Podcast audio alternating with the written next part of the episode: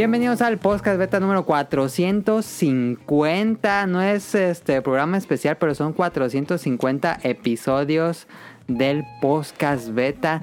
Es la semana, como pusimos en Twitter, nos acompaña nuevamente Rion Jun. Eh, me comentó que le gustaría reseñar Resident Evil 3 y su modo multijugador. Es lo que vamos a hacer como tema principal. Vamos a tener un beta quest de anime. Vamos a hablar de la película de Aladdin. No sé por qué. Daniel dijo que la película de Aladdin. Este, vamos a hablar, por supuesto, de lo, de lo que pasó con Gus Rodríguez. Un poco de su historia. Y temas variados que ya nos preguntan en la sección de preguntas. Entonces, comenzamos programa número 450 del podcast beta.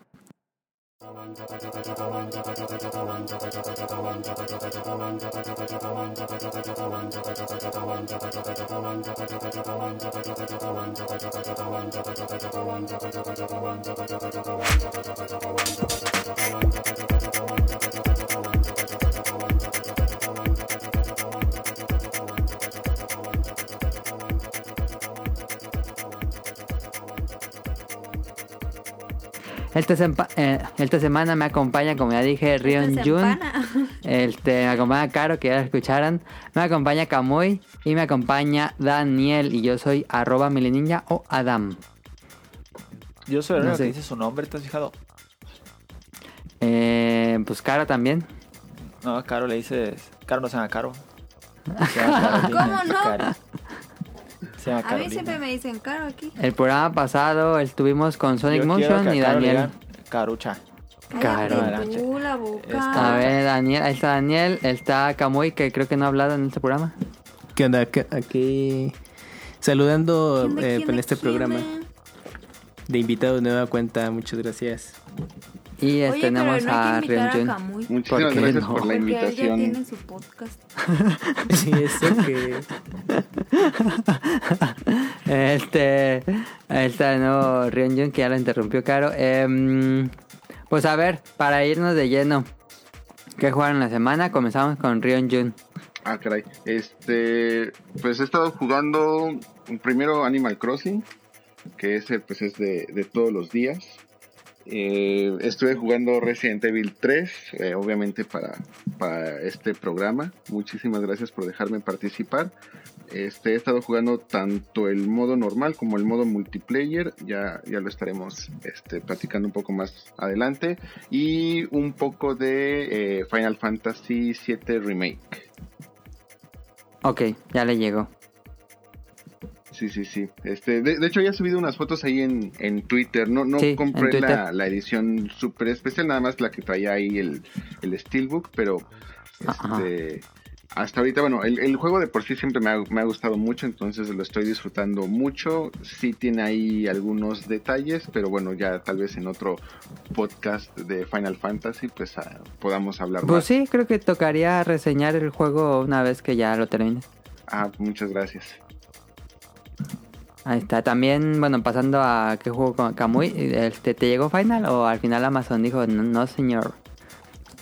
eh, no, fíjate que No, eh, me había no es que me, me mandaron confirmación de correo de hasta la próxima semana y dije bueno ni Ah, modo. ya. Pero resulta que este, el día que grabamos podcast beta, o sea, el 11 de marzo, Sábado. me llegó Ajá. confirmación de que sí iba a llegar un día después de su fecha de lanzamiento. Entonces ya lo recibí, no he tenido oportunidad de, de jugarlo. Ah, entonces ya te llegó hoy. Pero ya, ya, ya lo recibí, así es.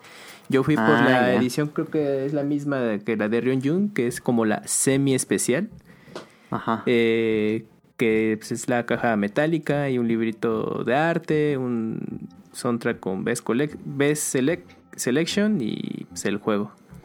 Y pues ya, pero no he tenido chance de, de probarlo ni de instalar lo que yo creí iba a ser lo tardado. Y de lo que he jugado en forma, pues igual solo Animal Crossing por el momento.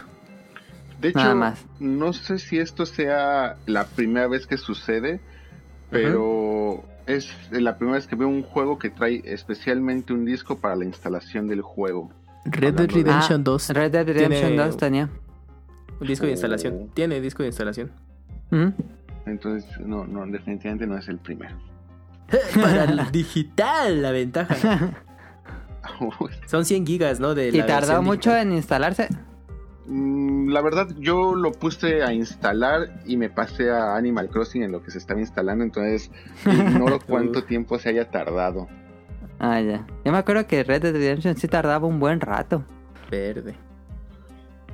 Vamos, honestamente no fue más de una hora lo que se tardó, pero Ah, ok, sí. no, no sé Sí, exactamente no- cuánto fue. Bueno, pues ahora qué juego empiezas casi instantáneo, ¿no?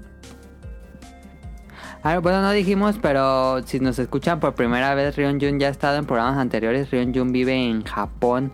Este. No sé si era necesario hacer la, la declaración ahí, pero bueno. Este, duda, Rion Jun, ¿cómo está el clima que anda muy loco en Japón? Este, aquí en los últimos dos días han estado con lluvia y se pronostica que Ajá. los próximos van a estar este, también medio lluviosos. Eh, aquí Ajá. poco a poco ha estado empezando la primavera, de hecho ya los sakuras ya se, se cayeron, de hecho si me permiten, ahí también como que el dato especial, mucha gente cree que los árboles de sakura es así como que toda la primavera un tiempo medio largo. No, es como Animal Crossing una semana y... Así es. O sea, generalmente dura una semana. Tienden a durar o se tiene como que la sensación de que duran un poco más porque obviamente no todos los árboles eh, son como Animal Son al mismo tiempo. Salen al mismo Oye, tiempo. sí, ya no tengo. Claro, se Sí, dio no. cuenta apenas. Sí, ya, o sea, Ay, este, no. son cosas de una semana. Por eso Manches. se hace tanta poesía en cuanto a referencia de ellos. Este, de hecho, también como otro dato cultural, hace mucho tiempo cuando se tenían los telegramas en Japón, eh, para dar buenas noticias y decirlo de una manera muy corta, solamente se decía como los árboles de, o bueno, los sakuras han florecido o eh, se Ah, cayeron. y eso era como dar una noticia de Ah. pasé la- a la universidad o eh, no pasé a la universidad, Ahí. cosas así. Ok. Ah, no sabía. Pero por allá no te tocó Nevada porque creo que hace una semana estuvo nevando en Tokio. Ah, no, aquí no. Realmente en Fukuoka casi no llega a nevar. Y si llega a nevar, eh, apenas si cae un poco de nieve y, es todo. Pero no, no, no ha caído nieve por aquí. Va. Y también tenemos a Daniel. Daniel, ¿qué jugaste en la semana? Esta semana jugué. Ya me acabé el Dragon Quest 11. Ya se lo acabó 100%, Órale. Daniel. Eh, me acabé. Derroté al jefe, el final. El, no, no el final, el secreto, el más difícil del juego. A los dos. ¿Eh? A los dos, sí. Y. Me acabé. Her Story se llama. Sí, Her Story. Her Story, sí. Salud.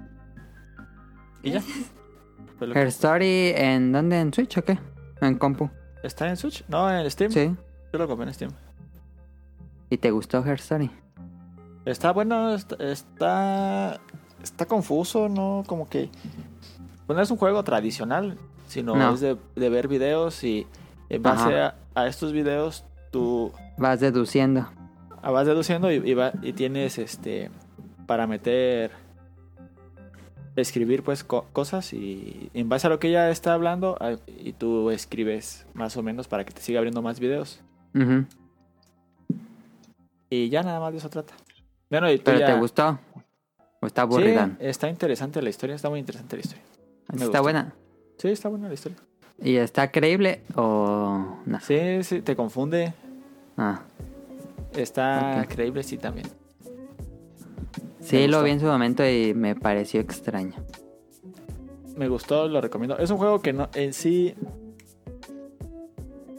no tiene final. por- no, pues no tiene final en sí, nada más es ver la historia. Spoiler. Tiene final. Es que es un juego que se acaba cuando tú quieras. A de cuenta. ¿Ah, sí? Sí. El como Animal Crossing entonces. Puedes nada más ver los videos y, y ya tú deduces. Pero no, no haces nada, pues nada más. No hay una declaración def- No, definitiva. tú solo en tu cabeza deduces. Ah, ya. Está bueno. Vale la pena. Ok. ¿Y Dragon Quest? Y Dragon Quest vale la pena, es muy, muy, muy bueno.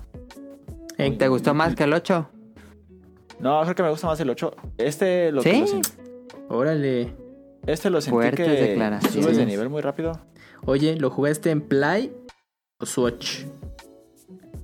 Yo en Play. Ok. Lo sentí un poco más fácil que el 8. ¿Cuántas horas eh, sumaste ya al final? Como 106 horas. Mm, Sí, ah, sí está largo. sí, sí le invertiste. ¿Y le sacaste el 100% que dijiste que le ibas a sacar? No, eh, eh, hay unas, la- unas tipo pruebas que tienes que hacer en el en el templo y ahí es un enfado. y ya me- Ah, sí, sí, ya sé cuál es. Mejor voy a jugar otra cosa.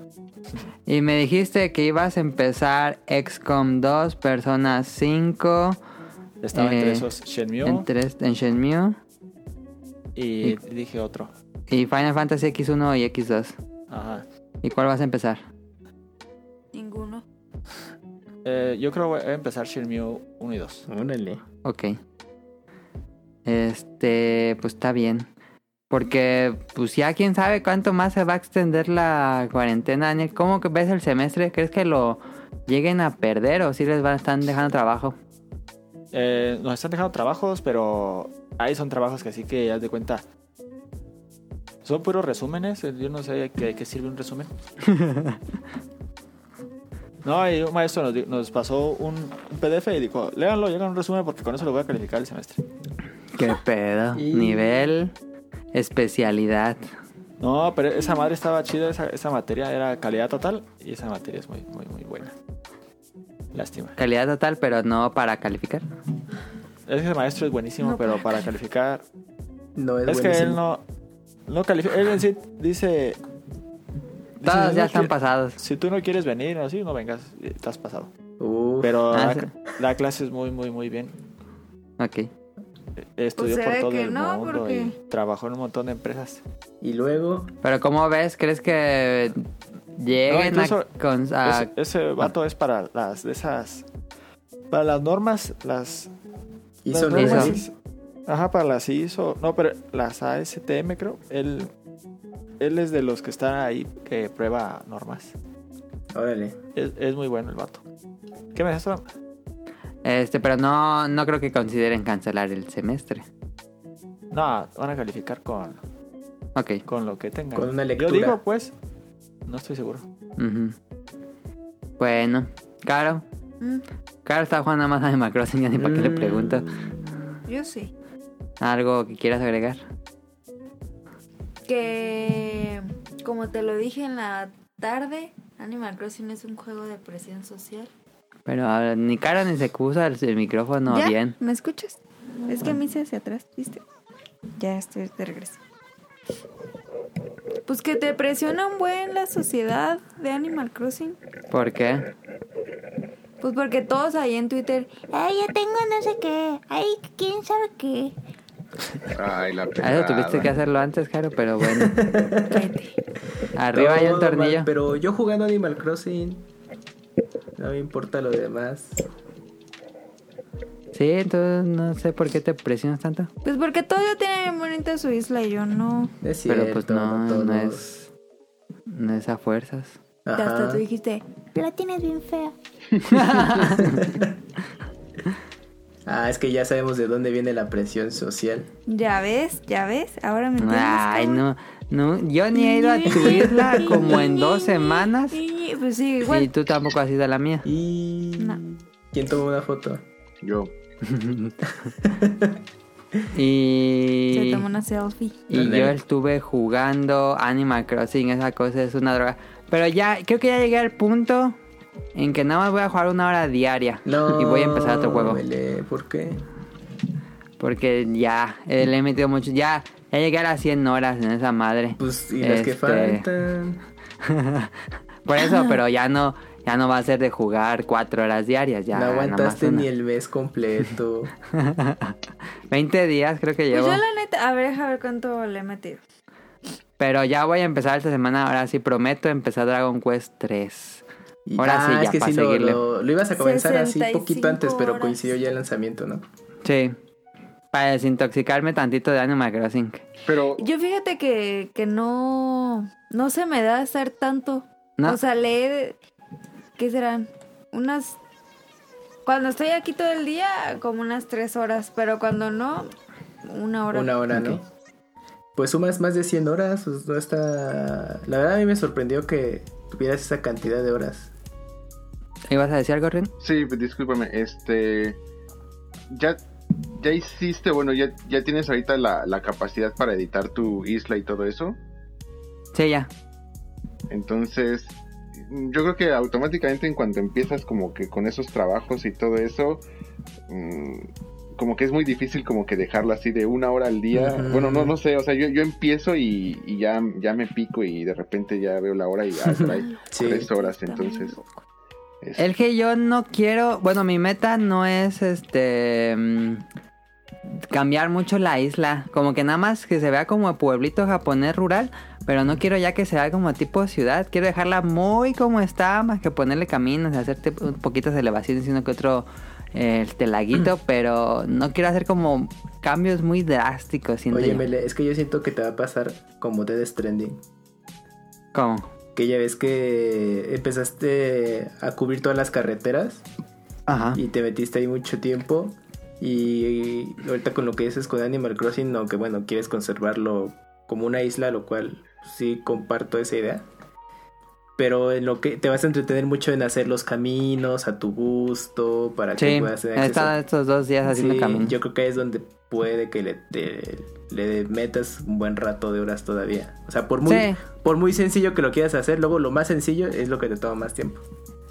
Sí, como las mover las tiendas y las casas dura un día. Exacto. Eso es lo que me ha estado retrasado en hacer más caminos. Ajá. Y que luego no quede como querías y tú chin, tengo que mover. Sí, y otra vez. Ah, ok. Sí, pero, Pero- Como, como todo juego de Animal Crossing, ¿no? Que estás así. O sea, está el pico de, de adicción, digamos, alto. eh, Como el primer mes y ya cuando tienes como muchos elementos que requiere el juego para que ya empieces a hacerlo a lo que tú quieras. Entonces, Ajá. como ya sabes, ya va bajando poco a poco. Sí, que no sé cómo le hace Rion, que yo lo veo jugando Oye, sí. El Animal Crossing y también ya está jugando el Resident y el Final. No, pues oye. es como leer tres libros al mismo tiempo. Es que me, me toca ahorita una, una buena temporada porque justo terminé la escuela. Ajá. Entonces, ahorita no tengo ninguna este, obligación, este, una responsabilidad. Entonces, ahorita ya no estoy yendo a la escuela, este, pues no tengo trabajo, entonces, pues tengo muchas cosas que, que jugar. Entonces, tengo técnicamente todo, todo el día Aprovechar. libre. Así es, en lo que Ajá. todo esto se normaliza para ya continuar con mis actividades. Uf. Ah, ya. Pues hay que aprovechar ahorita. Este, pues esta es lo que jugamos en la semana. Eh, Renjun va a ser el Beta Quest.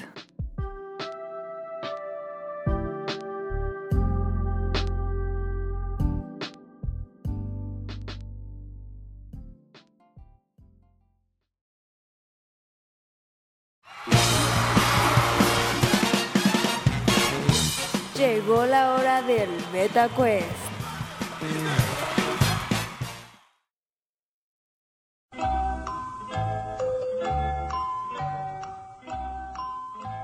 Ah, perfecto. Este, ¿ya, ya empezamos? Ya. Ok, les explico. Este, vamos a escuchar cinco audios. De los cinco audios son, eh, van a escuchar ataques de eh, animes. Estos ataques, obviamente, pues hay tantos animes y hay tantos ataques que hubiera estado muy, muy complicado.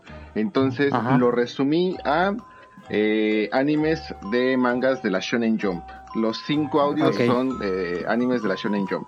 Ahora Yo todos no juego. todos son versión este en japonés, eh, audio en japonés. Entonces, Ajá, sí, sí, sí. eh, si ustedes adivinan de qué anime, eh, de qué anime es, es un punto. Si ustedes adivinan quién es el personaje que lo que lo Ah, está ya. haciendo, son dos puntos.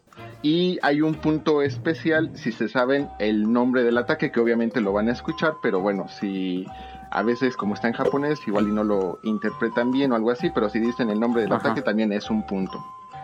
Entonces, ¿están listos? Eh, ¿Cómo lo hacemos? Eh, todos decimos, bueno, esperamos que suene el audio y después alguien pide el derecho o nos vamos por turnos. Este, no, pues si gustan, el primero que, que diga Que diga, ya lo sé. Así es. Este, Dale. entonces, Am, vamos por el primero. Déjenme subo el audio y espero que se escuche lo mejor posible. A ver. Un segundo. Va el primero. Ok. Ok.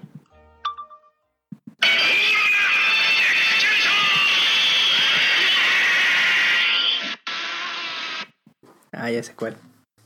Ya sabe Camoyo, no sé, la verdad. Sí, ahora pregunta, ¿sí se escuchó bien? Bueno, yo sé que no se escucha Sí. como... Sí, se escuchó. no, sí, pero sí. sí se alcanza a, distinguir. También eh, traté de encontrar un audio donde se escucharan también elementos como música, gritos de la otra persona, algo así, para que les diera un, un aire de, de, de qué Ok. anime se trata. Pero a ver, entonces, ¿fue Kamui? Sí. Hey. A ver, Kamui. Es eh, Saint Seiya, ¿no? Y Así es. Ujú. Outer Execution. Ah, perfecto. Ese es el poder. Sí, pues bueno, ahí me quedo. Porque puede ser uno u otro personaje, entonces igual ahí, ahí fallo. Pues ya mejor ya el personaje. Eh, Bueno, es que a mí me viene a la mente justo cuando se hizo por primera vez y pues sería el personaje de eh, Camus de Acuario. Vámonos, todas bien. Ah, yo, yo sabía que era Saint Seiya, pero no sabía el ataque ni el personaje. Te hubieras aventado y al menos te llevabas o te robabas el punto del anime. Este, va, va el que sigue. Este yo creo que... A ver. Bueno, no sé, este no está el más fácil de todos, pero... Este, ahí va.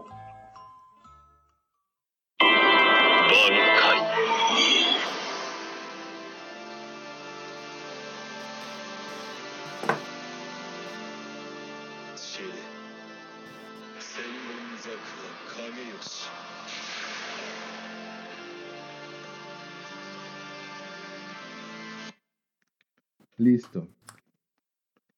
¿Alguien? Ay, no sé. suena. No. No, Ahora, a mí tampoco. ¿quieren que lo volvamos a poner? A ver. A ver. Fue uno de los animes muy populares. Yo creo Ajá. que Ajá. no, no voy a hablar de temporadas, sino de mm, más icónicos de la Shonen Jump. Va de nuevo. Ok.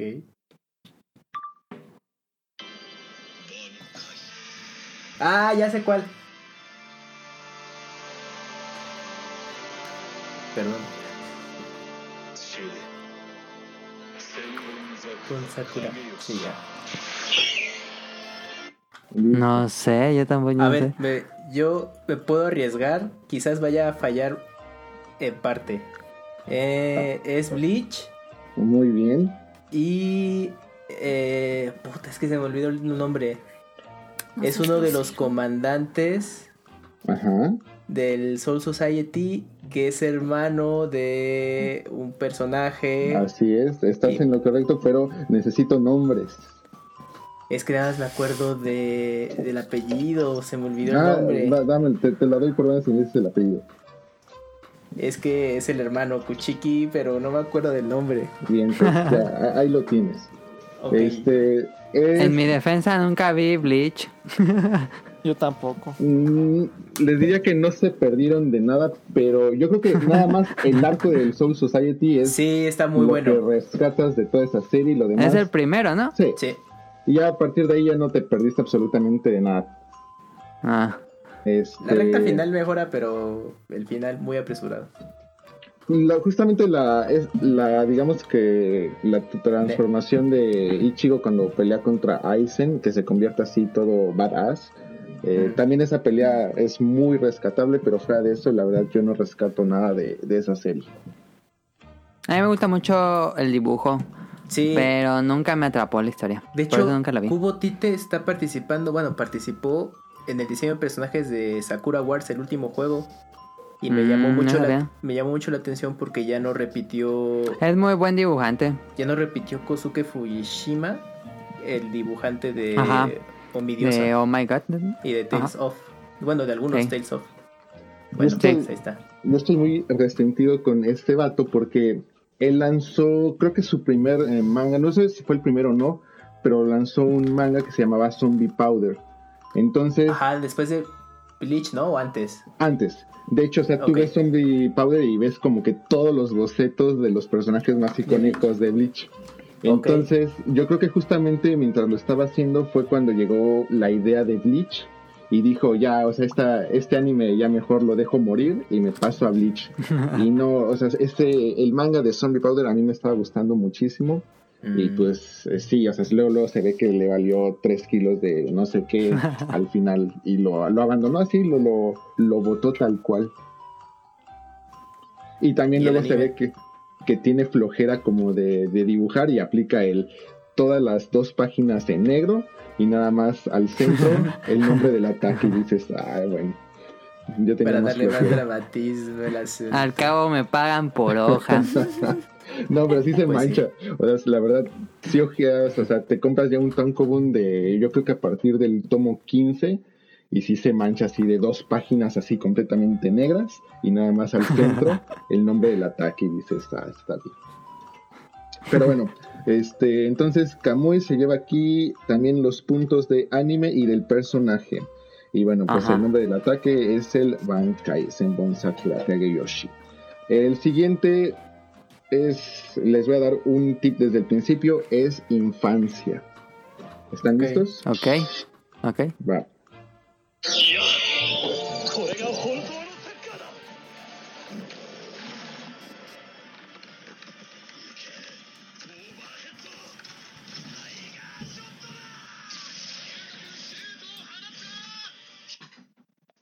Híjole, ¿no? El último audio daría un tip, pero yo creo, yo sé que es difícil distinguirlo. ¿Se los pongo de nuevo? Ay, no. Sí, no ver, me sí, suena yo ni la música. Va de nuevo.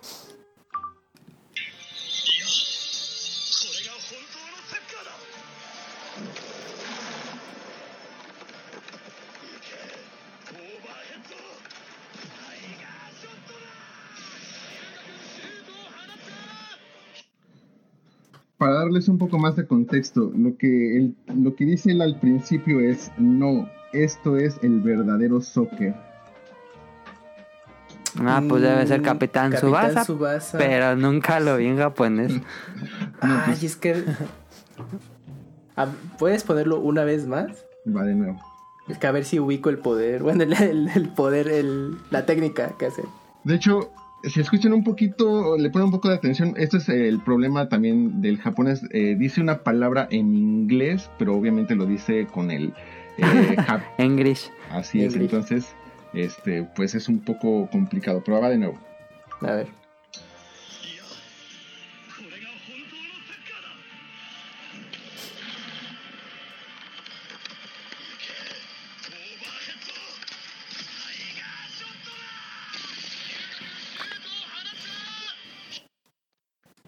De hecho, No, el, comentarista al final dice el nombre del personaje, pero...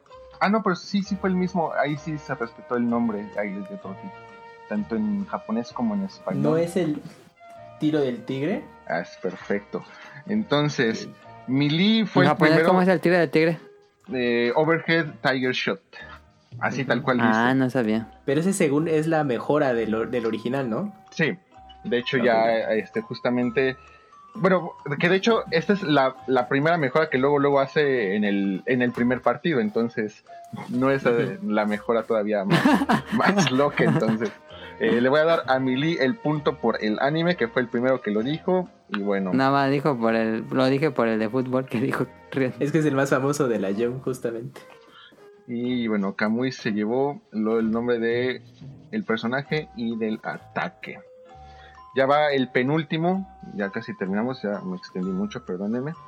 El que sigue. Este yo creo que sí, ya luego, luego todos lo conocen. Este es el fácil. A ver.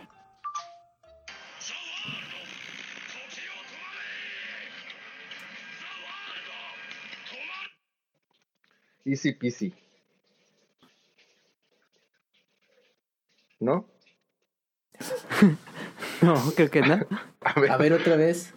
¿Sabato? No. No va de nuevo. A ver. Ah, ya sé quién es. A ver cuál. Creo que es Street Fighter y dice Sagato. O no, estoy equivocado. No. No. este, Sabato ¿No? Rokudo. No, ese es Serine. Bueno, estoy casi seguro que los podescuchas a lo mejor sí se sí lo siguieron más. Pero bueno, doy la respuesta. A ver. Es Dio Brando de Jojo. Ah, Ah, Adventure, sí, cierto. Y el ataque es The World. O como ellos pronuncian, Saguardo. Ah, ok, ya. Híjole, es que sí, esa no he tenido oportunidad de verla. Yo sí vi esos episodios, pero No lo ubicaste. no lo ubiqué. No, se, se- se entiende. Y bueno, va, va el último. A ver.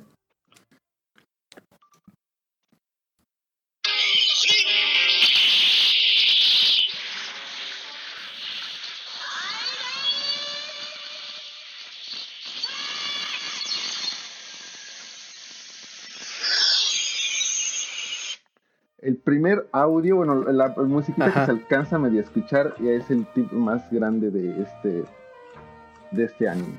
Lo pasaron en Creo México que es el anime, pero no me sé el poder. ¿Es Dai no Evoken? y te lo robó Mili. Ah, no, yo pensé que era Dragon Ball. No, es Dino Daiboken. Yay.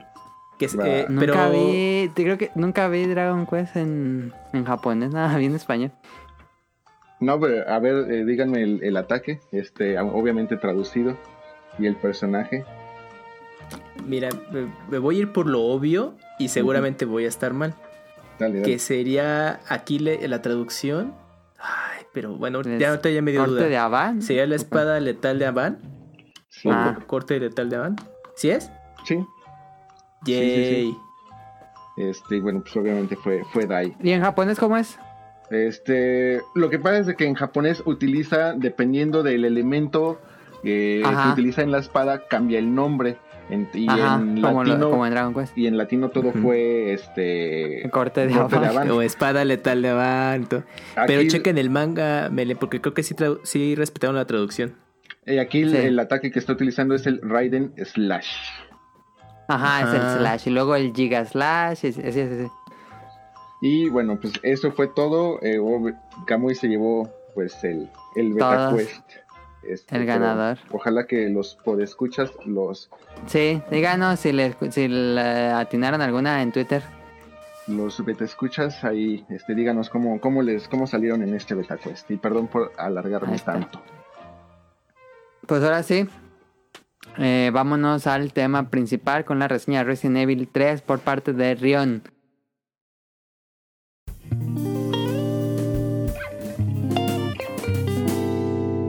Tema principal.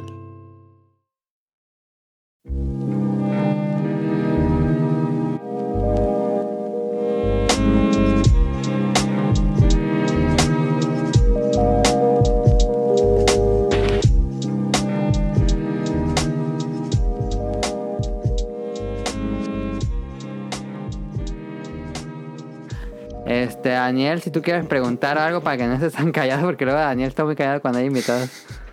Sí. Sí. Ya preguntaré ahorita. Ok, dale, Rion. Tampoco que ha hablado nada. Ah, juegue, juegue. Pues, ¿qué Ahí le está. digo? ¿Qué digo? A ver, va. más vi Doctor Stone. Vamos a la reseña con Rion. Lu- Luego hacemos un- uno con... No quise hacer uno de animes tan recientes. Eh, para no hacerlo Ajá. tan, tan sencillo, pero pues luego hacemos uno con animes más recientes. Yo creo que este va a estar más, más fácil, ¿no? Me siento buleada en este podcast. Ay. Bueno, entonces, este, Resident Evil 3 Remake. eh, el año pasado salió Resident Evil 2. Y fue casi un año o fue tantito. Bueno, fue como un año, un año, un mes o un año menos un mes. Pero salió el remake de Resident Evil 2. Y luego tenemos este remake del 3. Que pues la crítica al 2 le encantó y casi casi fue nominado Juego del Año. Em, y este 3 como que tuvo opiniones encontradas por mucho y como que en general la crítica y los jugadores como que no era un consenso general de que era un gran, gran, gran juego, sino que hubo como más críticas. Yo sentí, entonces ahorita le vamos a preguntar a Rion Jun, este, pues más del juego. Este, el Resident Evil 2 Remake salió el 25 de enero del año pasado. Ah, entonces y bueno, es pues este está saliendo 13 de abril este, de, de este año. Pasa algo muy este, curioso. El Resident Evil 2, el remake, es así, tomaron el juego, lo hicieron súper bonito, cambiaron obviamente muchas me- eh, mecánicas y le metieron algunos agregados, obviamente cosas Ajá. o puntos de vista que nunca se vieron en el juego original o que eh, tenías que inferir obviamente por las limitaciones técnicas de, de ese entonces. Algo que no gustó mucho en eh, Resident Evil 3 es de que agarran el juego, lo hacen bonito, pero yo creo que la intención era hacerlo más fiel a la continuación de la historia. Eh, no sé si ustedes jugaron los juegos originales o son seguidores de, de la Sí. saga. Entonces, eh, Yo los jugué, pero nunca los acabé. Tengo que decir pam, pam, pam. deberían de meter ese efecto. Estaría increíble. Ahí lo pongo en la edición. No, no, no podemos tener aquí como en el Bolobancast cuando ponen así los sonidos de la trompeta. Ajá, o- los, hay que tener. Antes teníamos en el podcast beta, Sonic Motion tenía un teclado ajá, especial no, hay un y ponía los tan, tan, los efectos. Voy a ver cómo le hacemos con el podcast beta. Eso estaría genial. Eh, lo que pasó con el 3 es. Eh, muchas de las cosas no cuadraban realmente con la historia. De hecho, eh, realmente para entender la historia se tuvieron que hacer como que muchos, ya después, muchos análisis y videos de quién fue la primera persona en llegar a Raccoon City, exactamente cómo se ubica en la línea temporal el 2 del 3, este, por qué Leon cuando llega a la estación, bla, bla, bla, o por qué cuando Jill llega a la estación, bla, bla, bla, etcétera. Entonces aquí justamente como que arreglaron todo eso, le dieron ya ahora sí este, una Sentido. secuencia coherente, tal cual, eh, retomando todos lo- los sucesos de Resident Evil 2, obviamente Resident Evil 3 es antes, durante y, y al final. Entonces, muchas de las Corre en paralelo casi casi. Casi, casi. Entonces, eh, el juego visualmente está increíble. Yo hasta eh, creo que es re- realmente el mismo motor y todo eso, pero a mi gusto muchos elementos quedaron mucho mejor este, pulidos que en el 2, Ajá. pero tuvieron que recortar muchas cosas del juego original como para darle ese sentido. Entonces el juego está Ah. mucho más corto a lo que es el juego original, que yo creo que fue lo Ah, que ¿sí? ajá, a mucha gente no le Ah. gustó. Recortan mecánicas. Por ejemplo, no hay este la torre del reloj. Eh, yo me acuerdo mucho de, de, este, la torre del reloj en el original. Aquí la quitaron completamente, está suprimida completamente. Órale. Muchos eh, puzzle están completamente desaparecieron. Entonces, eso fue. Se enfocaron más a la acción, ¿no? Es lo que había leído. Eh, sí, eh, vamos, este, puzzles, así que tú digas, este es un, vamos, los puzzles que estábamos acostumbrados en los Resident Evil, incluso en el 2 Remake, aquí ya no se ve tanto, aquí sí está una acción mucho más fluida, o sea, el juego es muy, muy fluido, la verdad. Entonces, eh, eso, pues, obviamente, mucha gente, muchos puristas del juego, pues, no, no, lo recibieron bien. Eh, mi impresión es, una persona que juegue por primera vez Resident Evil 3 lo va a amar, le va a gustar mucho, es muy dinámico. Eh, los que están esperando jugar tal cual Resident Lo Evil mismo. 3 este, son los que yo creo que se van a llevar la mayor decepción. El juego se juega estupendo. Eh, las Pero tú jugaste el otro, ¿no? Sí, ¿Y sientes decep- decepción o no?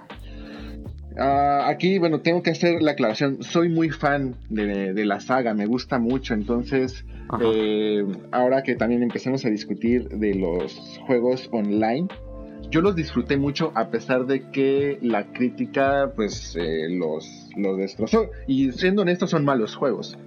Pero me gustaron mucho. Este juego me gustó mucho. La verdad, lo, me sorprendió mucho porque te da otro enfoque completamente distinto del, de la ciudad.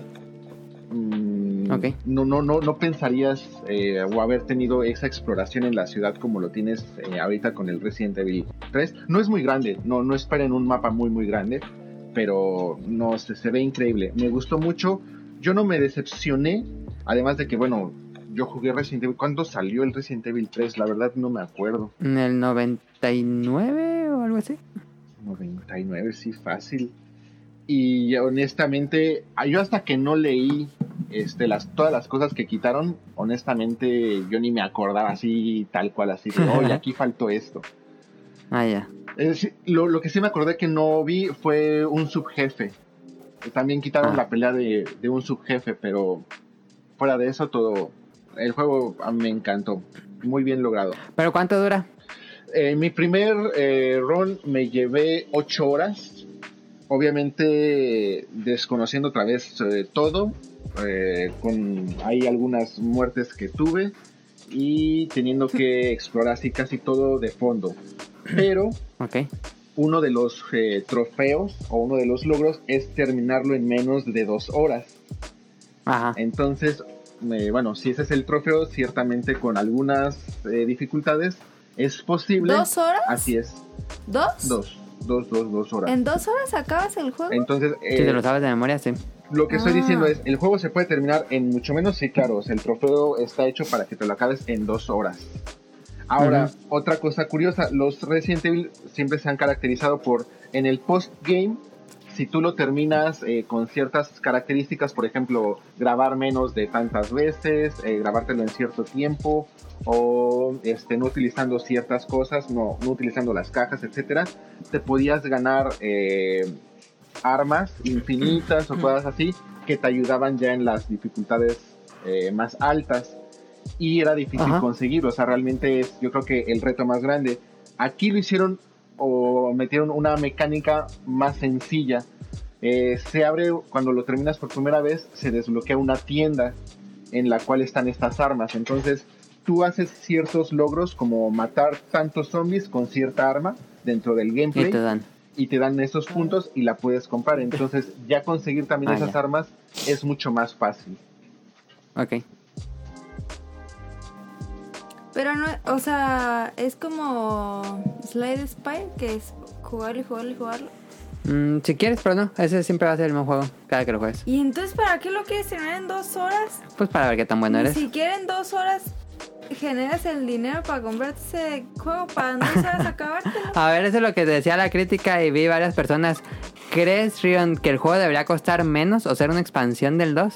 Lo que están manejando, cuando tú eh, sacas el juego y lo instalas, se instalan dos aplicaciones. Lo que es el juego principal y lo que es el juego en línea.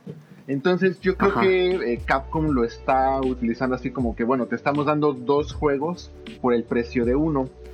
No sé aquí eh, qué tan válido hubiera sido que el juego principal costara menos. Eh, sí está corto, pero bueno, es que también desde mi punto de vista, cuando jugabas un Resident Evil, pues más o menos eso le aventabas. O sea, te aventabas por primera, en el primer round te aventabas que unas 8 horas. Es lo que yo siempre Sí, me, he- fácil. me he aventado pues en, en promedio. Eh, aquí no cambió tanto, a pesar de que sí está recortado el juego de, de alguna forma. Pero vamos, comparado con los juegos o lo que siempre ha sido un Resident Evil, no veo tanto cambio en cuanto a la duración. Además de que, Ujú. bueno, salvo que ya te conozcas el juego muy muy bien o si estés así muy muy loco, no veo forma en que por la primera vez sí te lo acabes en esas dos horas. Y además No, de que, no creo. bueno, yo creo que todos la primera vez que lo empezamos, pues lo quieres disfrutar al máximo, exploras, Ajá. vas, te regresas, eh, no te lo sabes, por lo tanto siempre te pasa el típico, voy a meter este ítem porque ya no me cabe, lo metes en la caja, llegas a un punto y, ah, necesito ese ítem, entonces vas de vuelta, recoges el ítem, otra vez te regresas, te pones- esas vueltas sí te pasan. Este, yo digo que el juego está bien, yo la verdad no vería tan necesario, pero bueno, ahora, si lo comparamos con los juegos de ahora, o sea, un Dragon Quest que nos está diciendo Daniel que se aventó, ¿cuántas horas? 90 y tantos. 106, algo así. 106 contra 8 horas, ponle tú 6, 8 horas, no, pues sí, es una, una diferencia. ¿Pero cuesta lo, es cuesta lo de un juego normal? ¿Completo? Sí, sí, sí, te cuesta lo de un juego. No, no sé si en Steam te cueste más barato, porque también está para, para Steam. Eh, al menos Ah. como un juego de PlayStation, sí te cuesta lo de un juego normal, tomando en cuenta que te incluye el modo online y el modo, eh, de, bueno, el Resident Evil 3. Sí, yo creo que acá andaba más caro. Creo que andaba entre 1500 acá por acá. En, en Game Plan creo que andaba en 1500. Ah, está bien carísimo. Ahora, eso es lo que ya juega, lo que ya cuesta un juego de Play estándar. Pues sí, sí, sí, sí. Bueno, ahí sí sí entendería un poco el- la, la molestia, o sea, vamos, este, pero no tanto porque sea este Resident Evil eh, dura tanto, sino yo más bien lo veo como cualquier juego que ya dure menos de 10 horas, pues ya está como que de pensarse a ese precio. Ujú. comparado con los juegos de ahora, no tanto porque sea Resident Evil o este Resident Evil 3, bla, bla, bla, yo no, yo lo vería más así como que por ese lado. Este Digo, tenemos por otro lado el multijugador que ahorita no va a hablar. Este. Bueno, mejor te pregunto al final, ya, ya en general. Mm, ok, entonces, este. Ah, en esa parte, bueno, sí entendería que la molestia de muchas personas en cuanto a el precio de un juego completo por que serán pues 8 horas de gameplay. Ahora, también hay gente que sí te aventaste 8 horas en la primera vuelta. Pero Ujú, sí pero le tienes que, que dar varias vueltas, especialmente pues si estás buscando platinarlo, este, hacer diferentes cosas. Eh, otra cosa que también no gustó es de que ya no tiene las otras eh, submodos como por ejemplo mercenarios o algo que te haga que se modifique un poco la segundas ¿Eso sí lo tenía el original? Según yo sí. Según Sí, yo tenía mercenarios mercenarios. original. Este porque sí me acuerdo que antes era hasta que salía como el, el Director Scott o cosas así, ya venían mercenarios, pero creo que Resident Evil 3 desde el principio sí traía la opción mercenarios, obviamente lo tenías que acabar primero. Y el remake del 2 también tenía modo mercenario, ¿no? Mm, no era uno similar que era de usabas a Honk Ajá. y a la barra de tofu y era una especie Ajá. de era un time attack así de tienes tantos minutos Ah, ya, para ya, que ya. termines no y pues, la horda de enemigos Ujú. Esos modos eh, para mí fueron mis primeros dolores de cabeza como batallé.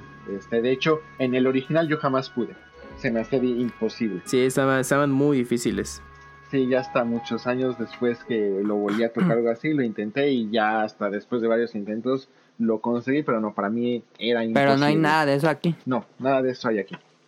Todo eso lo, lo quitaron. No hay esos modos. Entonces, eh, yo creo que mucha gente lo siente incompleto en esa parte. O sea, vamos, la gente que lo quiera jugar va a sentir la historia incompleta, no. De hecho, la historia se siente bastante eh, completa y de hecho si jugaron el 2 Remake, ahora sí les va a hacer mucho sentido la historia. Pero, eh, vamos, en cuanto a modos, opciones y todo eso, yo creo que ahí es donde nos falta contenido. Ok. Y que yo creo que Capcom está pensando en que lo eh, compensó completamente con su modo en línea. Mm. A ver, antes de pasar al modo en línea, el nuevo Nemesis, Jai or Nay. Mm, ¿Jai or Night? ¿Qué es eso?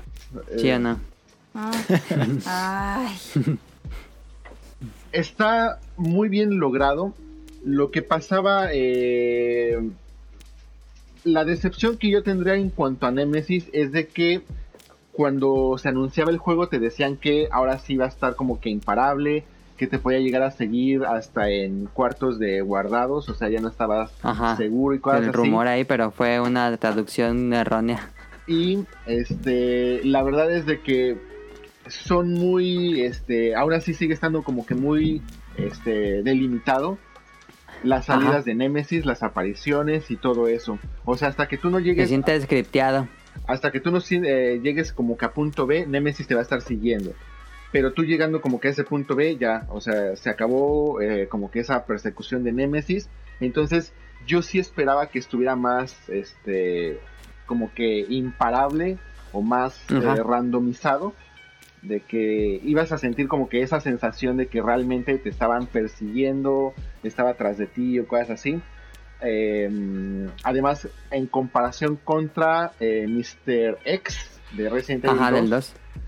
Yo siento eh, que ese Mr. X te daba más esa sensación que este Nemesis. Este Nemesis sí es, este, sí lo puedes llegar a estunear, paralizar un, un rato, eh, como que para que, ajá, para que llegas a tener como que esos, esas ventanas de seguridad.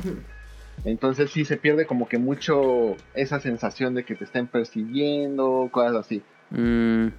Entonces, y ya este, en las peleas directamente contra él, ya digamos que en las fases finales, mm, ya es un poco más fácil estar un poco overpowered, entonces tampoco lo sientes tan amenazante.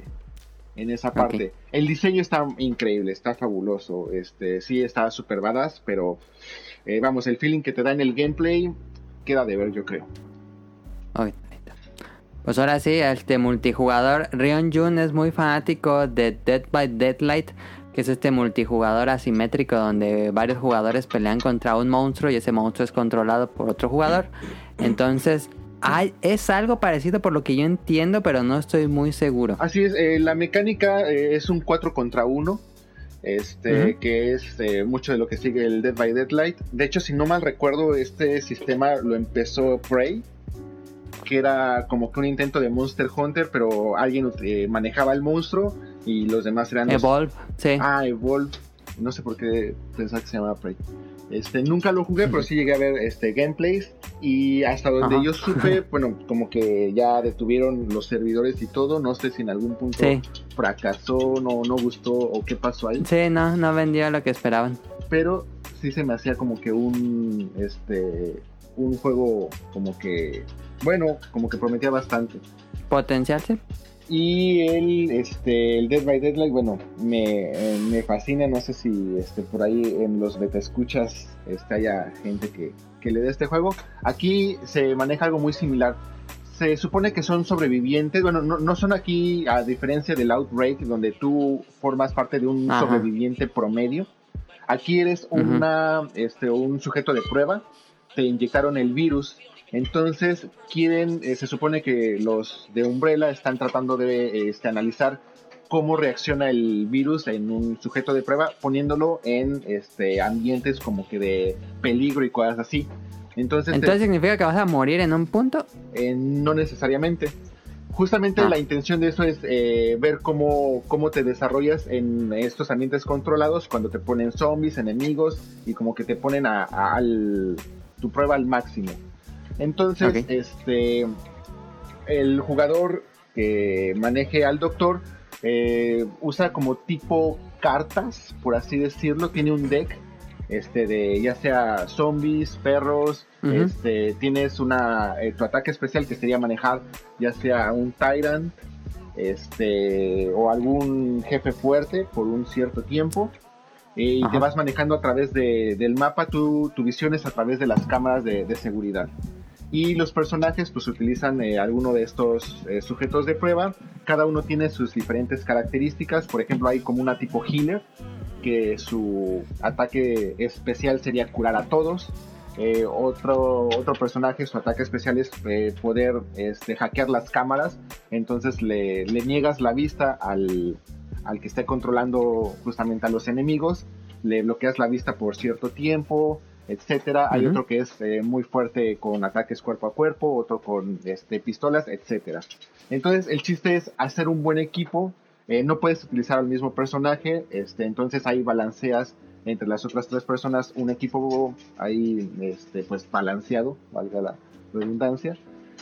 Y este tienes un tiempo, si tienes cierto tiempo, eh, ¿Y qué tienes que hacer? ¿Escapar o matar al otro? eh, tienes que escapar. Obviamente, pues tienes que ir ahí venciendo enemigos. Son tres fases dentro de una partida normal. La primera fase este, es encontrar como que tres eh, key ítems para poder abrir la puerta y pasar a la segunda fase. La segunda fase este, consiste en que tienes que encontrar primero a un zombie que tiene una tarjeta o una como tipo llave. Una vez que tienes esa tarjeta, tienes que desbloquear como que tres computadoras que están también este, mm, ahí repartidas en el mapa para abrir la siguiente puerta. Y la última fase este, consiste en destruir este, como que tres eh, cápsulas donde están los Tyrant. Eh, destruyes tres cápsulas y ya se abre la última puerta y escapas. Si logras escapar, ok. pues se supone que, que sobrevives.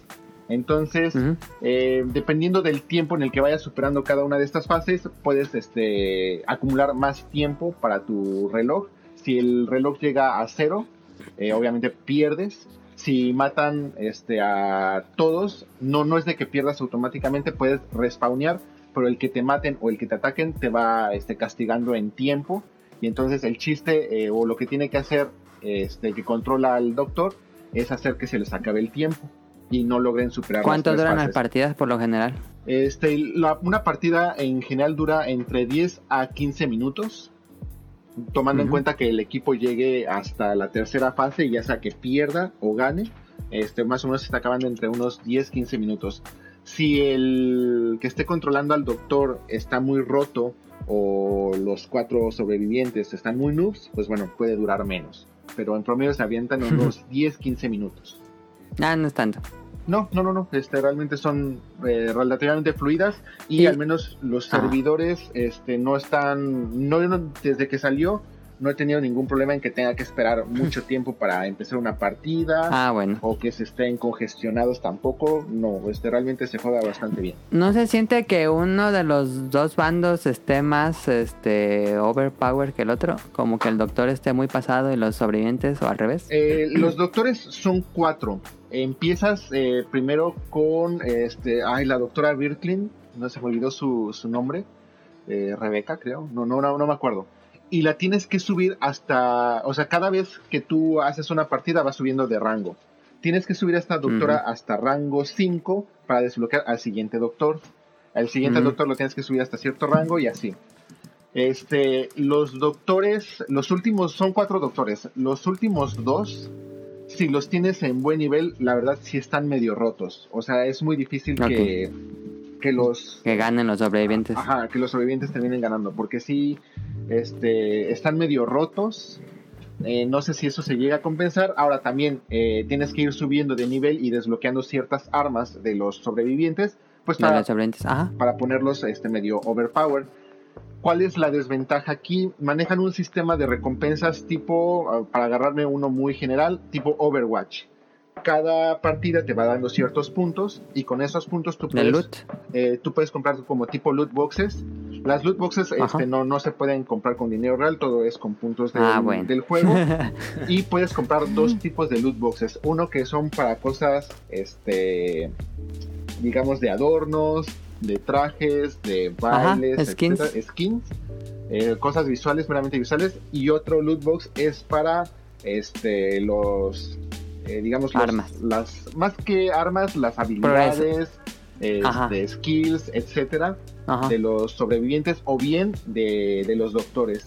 Entonces también no, no es tan constante el tener un personaje, más, en- más que nada en los sobrevivientes, tan overpowered si no tienes realmente o no te salen las, las skills que necesitas. Ah, ya. Entonces eso también es un poco random. Pero tú sientes que si hay un balance, no, no es que siempre esté ganando un bando. Al principio eh, sí lo sientes muy balanceado, ya más adelante es cuando empiezas a sentir que los doctores están un poco más overpowered. Ahora también, ¿qué pasa? Ah. Eh, bueno, como en todos estos juegos, eh, vamos, todo el trabajo de los doctores depende de una persona. Entonces ahí pues como que no hay vuelta de hoja, pero el trabajo de los sobrevivientes, si no hay una buena coordinación, uno puede jugar muy bien o puede tener un buen personaje, pero si los demás no ayudan, pues todo se viene abajo. Entonces eh, sí como que es más difícil Depende coordinar. más. Ajá, toda esa parte es más difícil coordinarlo. Entonces en esa parte pues bueno eh, en realidad lo disfrutas porque es parte del gameplay pero este ¿Y tú decides si eres sobreviviente, doctor, o eso es al azar? eh, tienes eh, opciones tú puedes elegir ser sobreviviente ser doctor o incluso eh, meterte a una partida al azar y que te toque lo que pues lo que te toque Ah, ya. Ahora cuando eres sobreviviente este como no puedes elegir el mismo personaje que la otra persona este, por ejemplo, en Dead by Deadlight sí puedes elegir al mismo sobreviviente, aquí no. Entonces, si te metes y otra persona, este, cada personaje, Ya le- escogió tu favorito. ajá, como cada personaje lo tienes que ir subiendo de rango, Ajá. este, y a lo mejor tú ya tienes muy, este, ya muy familiarizado con cierto gameplay de cierto personaje y ya te lo ganan, pues ni modo, te tienes que utilizar otro personaje que a lo mejor no tengas tan, Sí, este, para que esté más balanceada las partidas. así es. ¿Qué sería? A ver, ¿y tú qué juegas? Ah, no, no, no, dime, dime. No sé si forma como de conclusión, pero tú que juegas mucho Dead by Deadlight, ¿crees que este es un buen contendiente en este género? ¿Te ves jugando el multiplayer de Resi- Resident Evil Resistance o regresarías a Dead by Deadlight? ¿Cuál te parece más divertido? Mm, eso es eh, una de las cosas que iba a comentar. Eh, lo. Ahorita Dead by Deadlight en cuanto a contenido ya está muy muy avanzado, o sea, ya tienes N cantidad de este, asesinos, de ajá. sobrevivientes, de escenarios y aquí Resi, este, Resistance sí está comparándolo así, sí está muy limitado. Entonces vamos, eh, yo llevo una semana jugando Resistance, lo que estoy haciendo es cada día tienes este, misiones, eh, misiones diarias que te dan más puntos. Ajá. Entonces, eh, haz eh, tantas muertes con ataques melee, haz tantas muertes con ataques de armas. ah, y siempre son dos misiones de sobrevivientes, una misión del doctor. Y hay una misión semanal. Entonces, yo lo que estoy haciendo es todos los días hacer las misiones diarias y listo, termino. Cosa que no hago con Dead by Daylight, o sea, Y se pasa Animal Crossing. así es. A hacer O- las diarias. O me paso al juego principal de porque quiero platinar el, el Resident Ah, Evil ok, 3. ok. Entonces, eh, como el contenido está todavía muy limitado, es fácil que la gente yo creo que le vaya a perder interés. O sea, yo creo que la primera Mm. semana puedes estar muy picado y a partir de ahí, vamos, ya ya viste todos los escenarios, ya jugaste con todos los personajes. Seguramente no tengas todos los add-on, pero vamos, en cuanto al gameplay, pues ya hiciste todo lo que tenías que hacer y salvo que te apasione mucho, pues ya igual ya no le sientes como que tanta necesidad de jugarlo tanto. Eso es lo único malo en esa parte. Pues no sé si Daniel o Camuy tengan alguna pregunta. Pues yo mi pregunta era. Bueno, no era tanto, pero. Bueno, sí. Que ya ves que el Resident Evil 2 bajó muy, muy rápido de precio. Ah, sí. Ajá, sí. Si era mejor eh, comprarlo de una vez o esperarse a que baje igual. Que ya estén 600 pesos. Yo creo que aquí mi recomendación, tomando en cuenta eh, lo corto del juego principal y hasta el momento lo limitado en cuanto a mapas principalmente del Resistance, yo sí diría, si la están pensando, espérense. Y especialmente si tienen ahorita otras cosas que jugar, por ejemplo, los que están ahorita en los PlayStationeros, pues tienen ahorita Final Fantasy VII, este, los de Switch pues tienen este Animal Crossing. Entonces, espérense. Mm, o sea, realmente yo creo que ahorita ventana de lanzamiento para los que son hardcore fans de Resident Evil 3, yo creo que se van a llevar una grata sorpresa. El juego se ve increíble. Este, la ambientación, la música, este juega un papel muy importante. Eh, me regresó el miedo en un Resident Evil que antes, este, pues, eh, los juegos se habían convertido ya en juegos de acción. Te dio miedo, completamente. Di. Sí, pues me dio miedo. ¿Neta? Sí, pues a mí sí me da miedo. O sea, a mí me encanta todo lo que tenga que ver Pues con historias de terror. Que-. Sí. Este, me Ay, yo pensé que a usted ya no les daba miedo nada. Nah, No, sí no, te da no. miedo. A mí me da mucho Ah. miedo ver películas de terror, pero amo ver películas de terror. O sea, lo que amo es tener ese ¿Pero miedo. por qué? Porque te pone tenso, porque La empiezas a sudar. de ¿Pero por qué les gusta ver eso? Por ejemplo, Pues, morbo. Eh, eh, las casas del terror en los juegos de, en los parques de diversiones me encantan. Soy súper, soy siempre el, el batito del grupo de amigos que está, vamos a entrar, vamos a entrar. Pero la neta, yo cuando ya estoy en la fila, ya soy el próximo, la próxima persona que va a pasar ¿Te da miedo? grupo. Sí, o sea, yo sí estoy así de no, ¿para qué me metí en esta pendejada? en Odaiba había una casa del terror. Ah, porque ustedes fueron en verano, ¿no? Ahí al lado de la tienda de, de arcades viejitos hay una ¿Por qué casa de terror. Y salían los japoneses y había un video de cuando los asustaban y sa- ¿Y por iba- salían gritando. Sí, yo lo estaba viendo, pero no Ah, sí, cierto. ¿Por sí qué? me acuerdo. ¿Sí te acuerdas, Daniel, que hay una casa Sí. de terror? Hay una casa. ¿Por qué nos metimos? Era al lado de donde estaban sacando el Switch. Es que El- el arcade ustedes vinieron en verano, ¿no? ¿Y por qué no me dijiste? No, fuimos en octubre hacer No. un resto de calor. Sí, sí, y sí. con Daniel fuimos en diciembre. Porque lo que pasa es de que aquí en Japón se supone que en verano, y justamente cuando, más cuando los niños están como que de vacaciones, Ajá, eso, de verano. empiezan las casas del terror. O sea, muchas de las historias de terror, Ajá. no sé por qué están eh, basadas este, como que en, en el verano ¿En japonés. verano? Entonces, Sí, pues siempre el episodio ese de la prueba de terror de todos los animes de campamento de verano. Entonces, de hecho, justamente sería como que el equivalente a nuestro octubre, este, por acá, noviembre. Ajá. Este, entonces abren en muchos lugares este, casas del terror, digamos, provisionales. No están ahí como que de tiempo definido, pero este, ahí les doy un tip para, para ustedes que vengan la próxima vez y para la gente que esté planeando un viaje de Japón cuando todo esto termine. Este, en uno de los parques, eh, bueno, ya todos conocen Disney, todos conocen este, Estudios Universal, pero hay un parque en Japón que está cerca de Tokio, y cuando digo cerca es eh, no, no tan cerca, es que se llama Fuji Q, este, porque está Ah. cerca de, este, bueno, del monte Fuji y todo eso. De hecho, Ah, pueden meterse a las páginas de, de internet, busquen videos también en, en YouTube. Ese es como que ¿Cómo lo buscamos? como Fuji Q, así como del monte Fuji Fuji y Q. una Q, Ajá. Este, una Q, Ah, ya, ya, ya, ya. Fuji Q.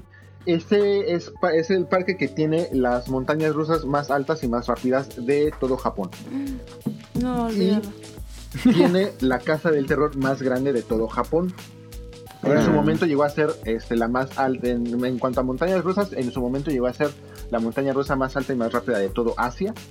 Este, ahorita ya creo que es la, tienen la tercera, sí, la tercera, o bueno, es que cada rato están sacando nuevas, ya no sé qué lugar sea, pero están muy buenas. Y en cuanto a Casa del Terror, este, sí está muy, muy grande. Eh, antes era un hospital, me parece que ya cambiaron la dinámica, pero te aventabas un hospital y eran dos pisos de todo un recorrido de, de hospital, sí estaba muy largo. Te aventabas Órale. como entre 40 minutos para salir del, del hospital. Entonces, este, y, te- y tiene, manejan una, un sistema muy interesante. Sí, sí, sí. Manejan un sistema muy interesante. A la entrada hay una, este, una pequeña, este, como maquinita de gashapon que tú puedes Ajá. comprar, este, es opcional, pero te cuesta mil yen este, comprar eso y es un amuleto. Es un amuleto que brilla en la oscuridad que te cuelgas. Entonces, si tú lo portas dentro de la casa, los monstruos no te salen tanto. Bueno, no, no se te acercan, no se te acercan tanto. Obviamente, adentro ninguno te toca y cosas así, pero sí están muy manchados. O sea, es, es un hospital y sí te da el feeling de este de una película de terror japonesa en un hospital. Sí está muy manchada, pero le bajan de de, de intensidad si te cuelgas el como que el amuleto es como un, un ¿cómo le diríamos? un DLC Mm. para para hacer medio trampa Modo easy. o el modo fácil pero sí sí da mucho miedo o sea si, si quieren como que vivir esta adrenalina en Japón vayan al parque de Fuji Q se los recomiendo mucho. Este, A ver, regresando, metiendo reversa a Resident Evil 3. perdón. Este, con eso que dice Rion de que se esperen a que baje de precio, ¿crees que el multijugador tenga potencial para que cuando lo compren en unos meses todavía haya gente jugando? Mm, eso va a depender de qué tanto le esté dando Le. Capcom eh, agregarlo. Yo sí espero que le metan contenido. O sea, la base del juego promete mucho. Que es lo malo que pues está tan limitado que es fácil que el usuario promedio pues se canse rápido. O sea, de Ajá. estar tantas veces. Este, los que les guste mucho grindear y cosas así, pues les van a encontrar mucho gusto porque pues tienes que hacer mil puntos para ir sacando todos los ítems. Creo que lo único bueno es de que es imposible que te salga algo repetido. Siempre te va a salir algo nuevo, entonces eso es eh, como que positivo. Pero Para que siempre estés jugando. así es. Pero yo creo que, eh, vamos, o sea, de hecho, en cuanto a personajes se me hace balanceado. O sea, vamos, tienen, no, no son tantos personajes. Yo lo que pediría más es que metieran más mapas. Porque, Ok. vamos, es este, muy fácil pues ya saberte todos los mapas, este, saber por dónde va todo eso. Entonces, sí, yo, yo creo que con le metieran más mapas, y no tienen que ser tantos, porque pues también no es el chiste del, del juego. Yo creo que lograrán, la, la base del juego da para mucho. Ya va a depender mucho de Capcom, de qué tanto le quiera invertir. Pero bueno, vamos, o sea, una persona nueva que compre el juego, yo creo que va a decir, tengo que probar el multiplayer. Más si escucharon el podcast beta, va- van a decir, ah, pues decían que el, el multiplayer estaba interesante, prometía, vamos a probarlo. Yo creo que se van a Y si les gustó Dead by Daylight. Ah, y más si les gusta como que ese tipo de juegos, este, pues lo van a encontrar bastante interesante. O sea, vamos, es, es un gameplay muy interesante. El, este gameplay no da, no da miedo, es más que nada, si eres el científico, es más de estrategia, cómo vas a poner a Ujú. los zombies, dónde los vas a poner, dónde vas a poner las trampas, cómo te tienes que estar cambiando, en qué momento sueltas al monstruo grande. Y si eres sobreviviente, pues estás más metido en, en la acción. Entonces, la verdad, ¿Cuál es más divertido? Mm, Es que los dos los disfrutas mucho, la verdad. Este, y Mm. más si estás haciendo las misiones diarias que te obligan a jugar los dos bandos. A estar cambiando. Yo, la verdad, al principio nada más quería jugar sobreviviente. eh, probé el doctor y me agradó mucho. Este, empezar al doctor en las primeras etapas también es difícil. Es casi, casi seguro que vas a perder. Pero conforme lo vas subiendo de rango y lo vas este, poniendo más overpower este, y ganas, ya te empieza a dar como que ese feeling de, ah, esto está muy bueno, y le sigues. Ok. Pues no sé si tengas algo más para ir cerrando el tema. Este, pues ahí eh, las personas que ya hayan jugado los otros eh, online de Resident Evil, específicamente los Outbreak, los Outbreak me gustaron mucho. De hecho, el primer Outbreak eh, gustó muchísimo, pegó mucho en Japón. De hecho, de ahí que hayan Bueno. sacado el Outbreak eh, Files 2. Ya después pues, eh, cerraron y el, el- ¿cómo se llaman los servidores y todo eso? Este juego gustó muchísimo porque pues te da otra perspectiva de eres una persona cualquiera y pues escapa de un este de un ataque zombie cuando pues todavía no había tantos juegos de del género y obviamente pues en cooperación con otras personas o si lo hacías en solitario pues te ponían ahí a dos personas que eran este manejadas por la computadora. Mm, o las últimas personas que hayan jugado los Operation Raccoon City y todo eso, aquí el gameplay es completamente distinto. No, no crean que van a jugar lo mismo que ya jugaron en otras versiones. Aquí es Ajá. un gameplay completamente diferente. Vale la pena que lo prueben. Si llegan a adquirir el juego, ya sea ahorita en ventana de lanzamiento o ya cuando baje de precio, yo sí les recomiendo que prueben el multiplayer. Vale mucho la pena. Ahí está. A ver, este calificación langaria tenemos excelente, bueno, regular o malo. ¿Qué le pondrías? Al juego, bueno, no, vamos a los dos, yo me iría por bueno. Bueno, ahí está. Este, yo creo que sí, sí van a, a disfrutar mucho, al menos en la primera vuelta que le den a- al juego principal, lo van a disfrutar mucho. Sí vuelve a dar este miedo. Obviamente ya lo que ha logrado Resident Evil 7, este, en cuanto a miedo, este, no, no se compara, pero sí el miedo que sentías en los primeros Resident Evil, de que en cualquier momento pues algo te iba a salir, o que no sabías que iba Ajá. a estar al lado de la puerta o cosas así. Ese miedo sí regresa, muy bien logrado. Entonces, este sí, yo creo que sí merece un bueno. Ahí está. Reseña de Resident Evil 3 por Rion Jun. Eh, pues vámonos al opening de la semana. Un opening, pues no de una serie actual, de una serie, mm, no sé si decir de serie, pues era un programa de televisión muy viejito. Este, escúchenlo y ahorita venimos para platicar.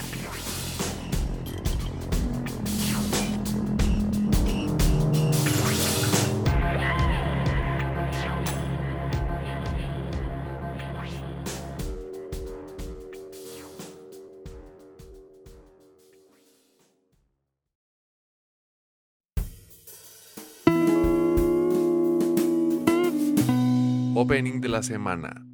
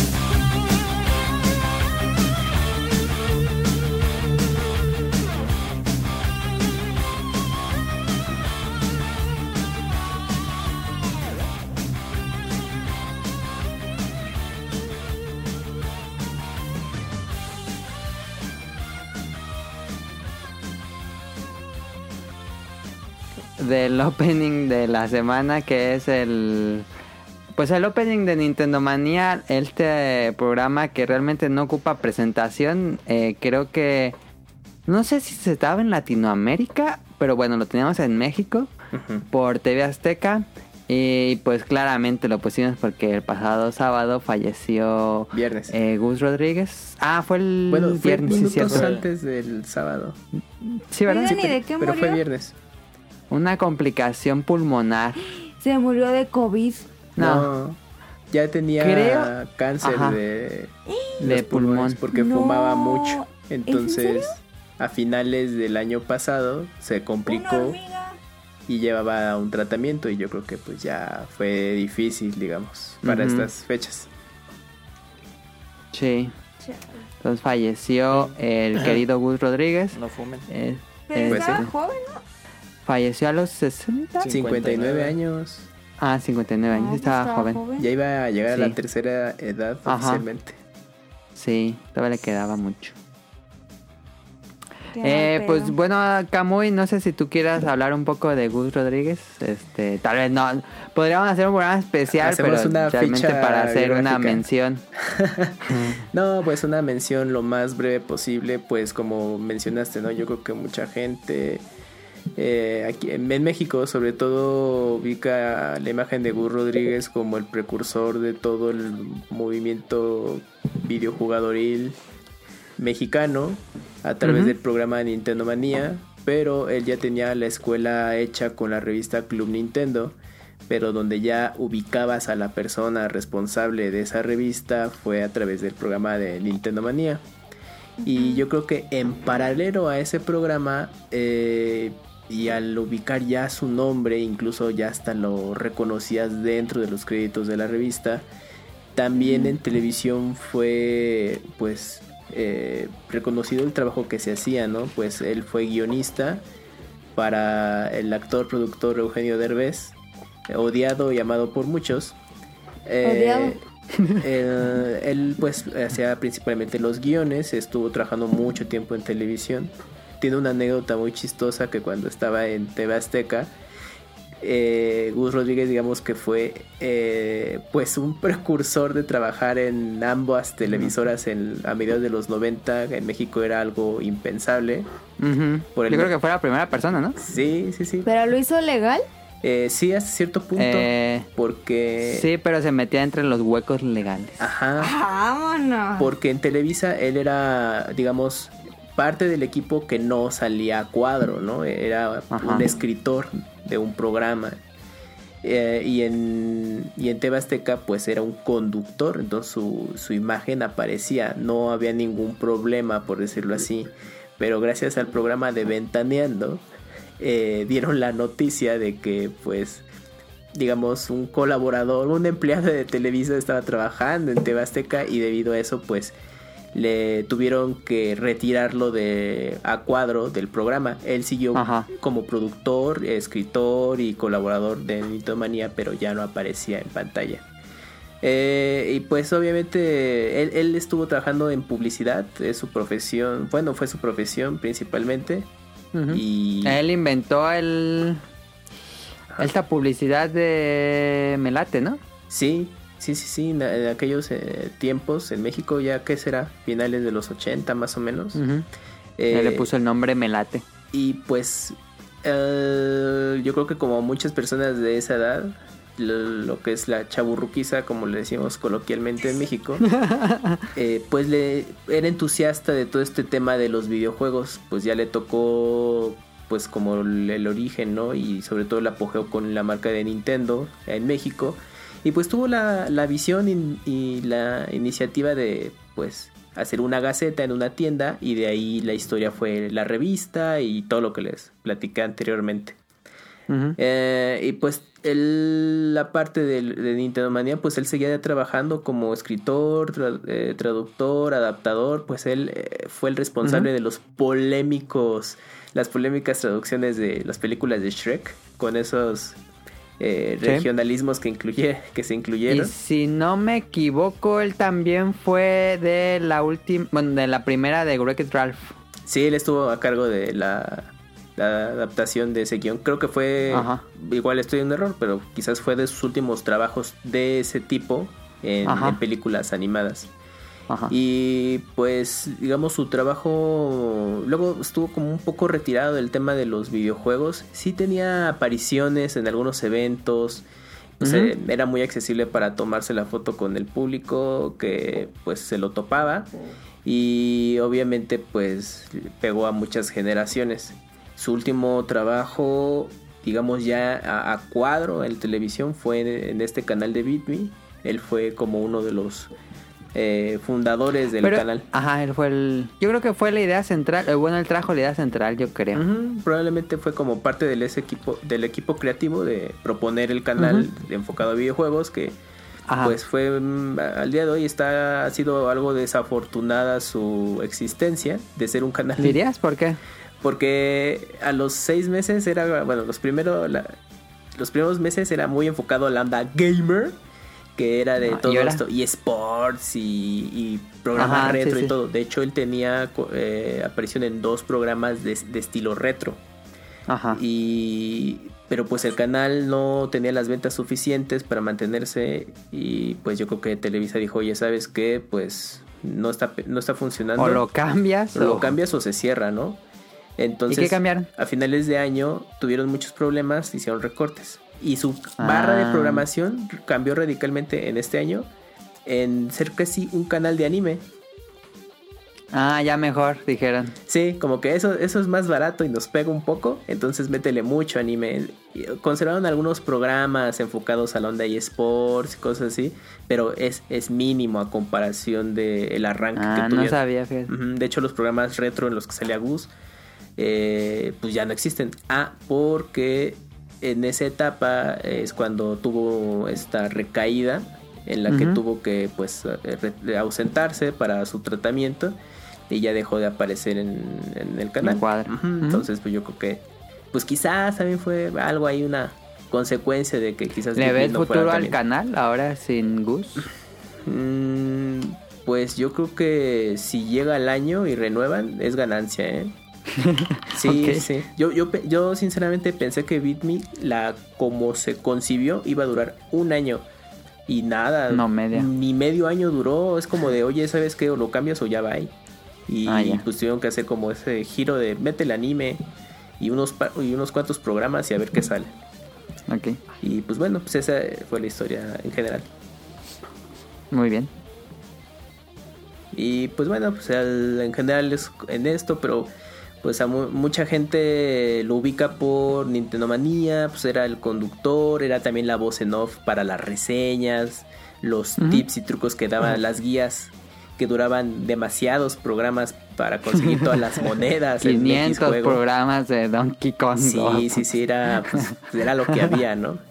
Y pues como, pues también como su aportación en el eh, del tema de videojuegos, pues eh, cuando trajeron este juego de boxeo de Chávez al Ah, Super también Nintendo, tuvo ahí es- su cameo. Sí, tuvo un cameo, estuvo involucrado todo en la, en la traducción del, de esos juegos. Entonces, pues dejó como esa escuela para muchos, ¿no? Entonces, pues sí es una pérdida significativa. Pues porque era como Sí. esas imágenes que dices, no, a lo mejor nos va a durar mucho tiempo, pero mira, de un día para otro Es que- ya no está. Nos pegó, bueno, nos pegó mucho a, a muchos pues fanáticos porque en los no- inicios de los noventas pues básicamente no había nada, pero nada de videojuegos en la televisión. Entonces ver algo de videojuegos era realmente como que le daban cierto, ¿cómo decirlo? Como que justificabas tu hobby. Ah, está en la tele. Era una Entonces, pues referencia. mucha gente. Ajá. Era una referencia de tener videojuegos en tele, sobre todo en, televisión abierta, porque lo más similar era Cybernet, pero era en tele de paga, Pero mucho después. mucho Ajá. después y, y para otras plataformas, ¿no? Entonces creo que también influyó mucho esto de que en México la marca de Nintendo quedará muy arraigada y, Sí. y pues en la preferencia de muchas generaciones. Y también tuvo eh, participaciones en otros medios como invitado, donde contaba sus anécdotas del programa, de la revista, este tanto Sí. medios de Yo videojuego, youtubers. Yo recomiendo, hubo un episodio, bueno, antes Karki tenía un podcast que se llamaba Playtime y en el episodio 100 invitaron a Gus y contó toda la historia de Nintendo Manía. Ese es un gran episodio, creo que todavía tengo guardado por ahí. Y también tuvo una entrevista en Atomics eh, VIP o algo así se llamaba, este, con Gus y ahí platicó también todo el inicio del canal, de- del programa de Nintendo Manía.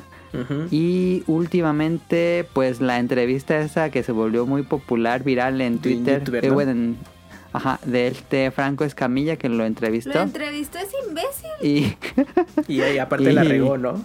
y la regó, entonces se volvió viral ahí cuando Pues la sí, regó. porque es un imbécil. Entonces, este... ¿Qué le dijo? Nunca vamos a tener un patrocinio de Franco Escamilla. No, jamás. Qué porquería. No, hombre. Este... mm, Ay, qué? cabrón, ya las tumbaste las negociaciones. No, no me importa. Voy a tumbar todo lo que sea de ese vato. eh, ¿Y qué más? Pues creo que es como lo que yo más rescato de sus últimas apariciones de Gus. ¿Eh? Pues ahí estaría todo lo de Gus Rodríguez y Nintendo Manía. Que descanse en paz. Y nos vamos a lo que sigue.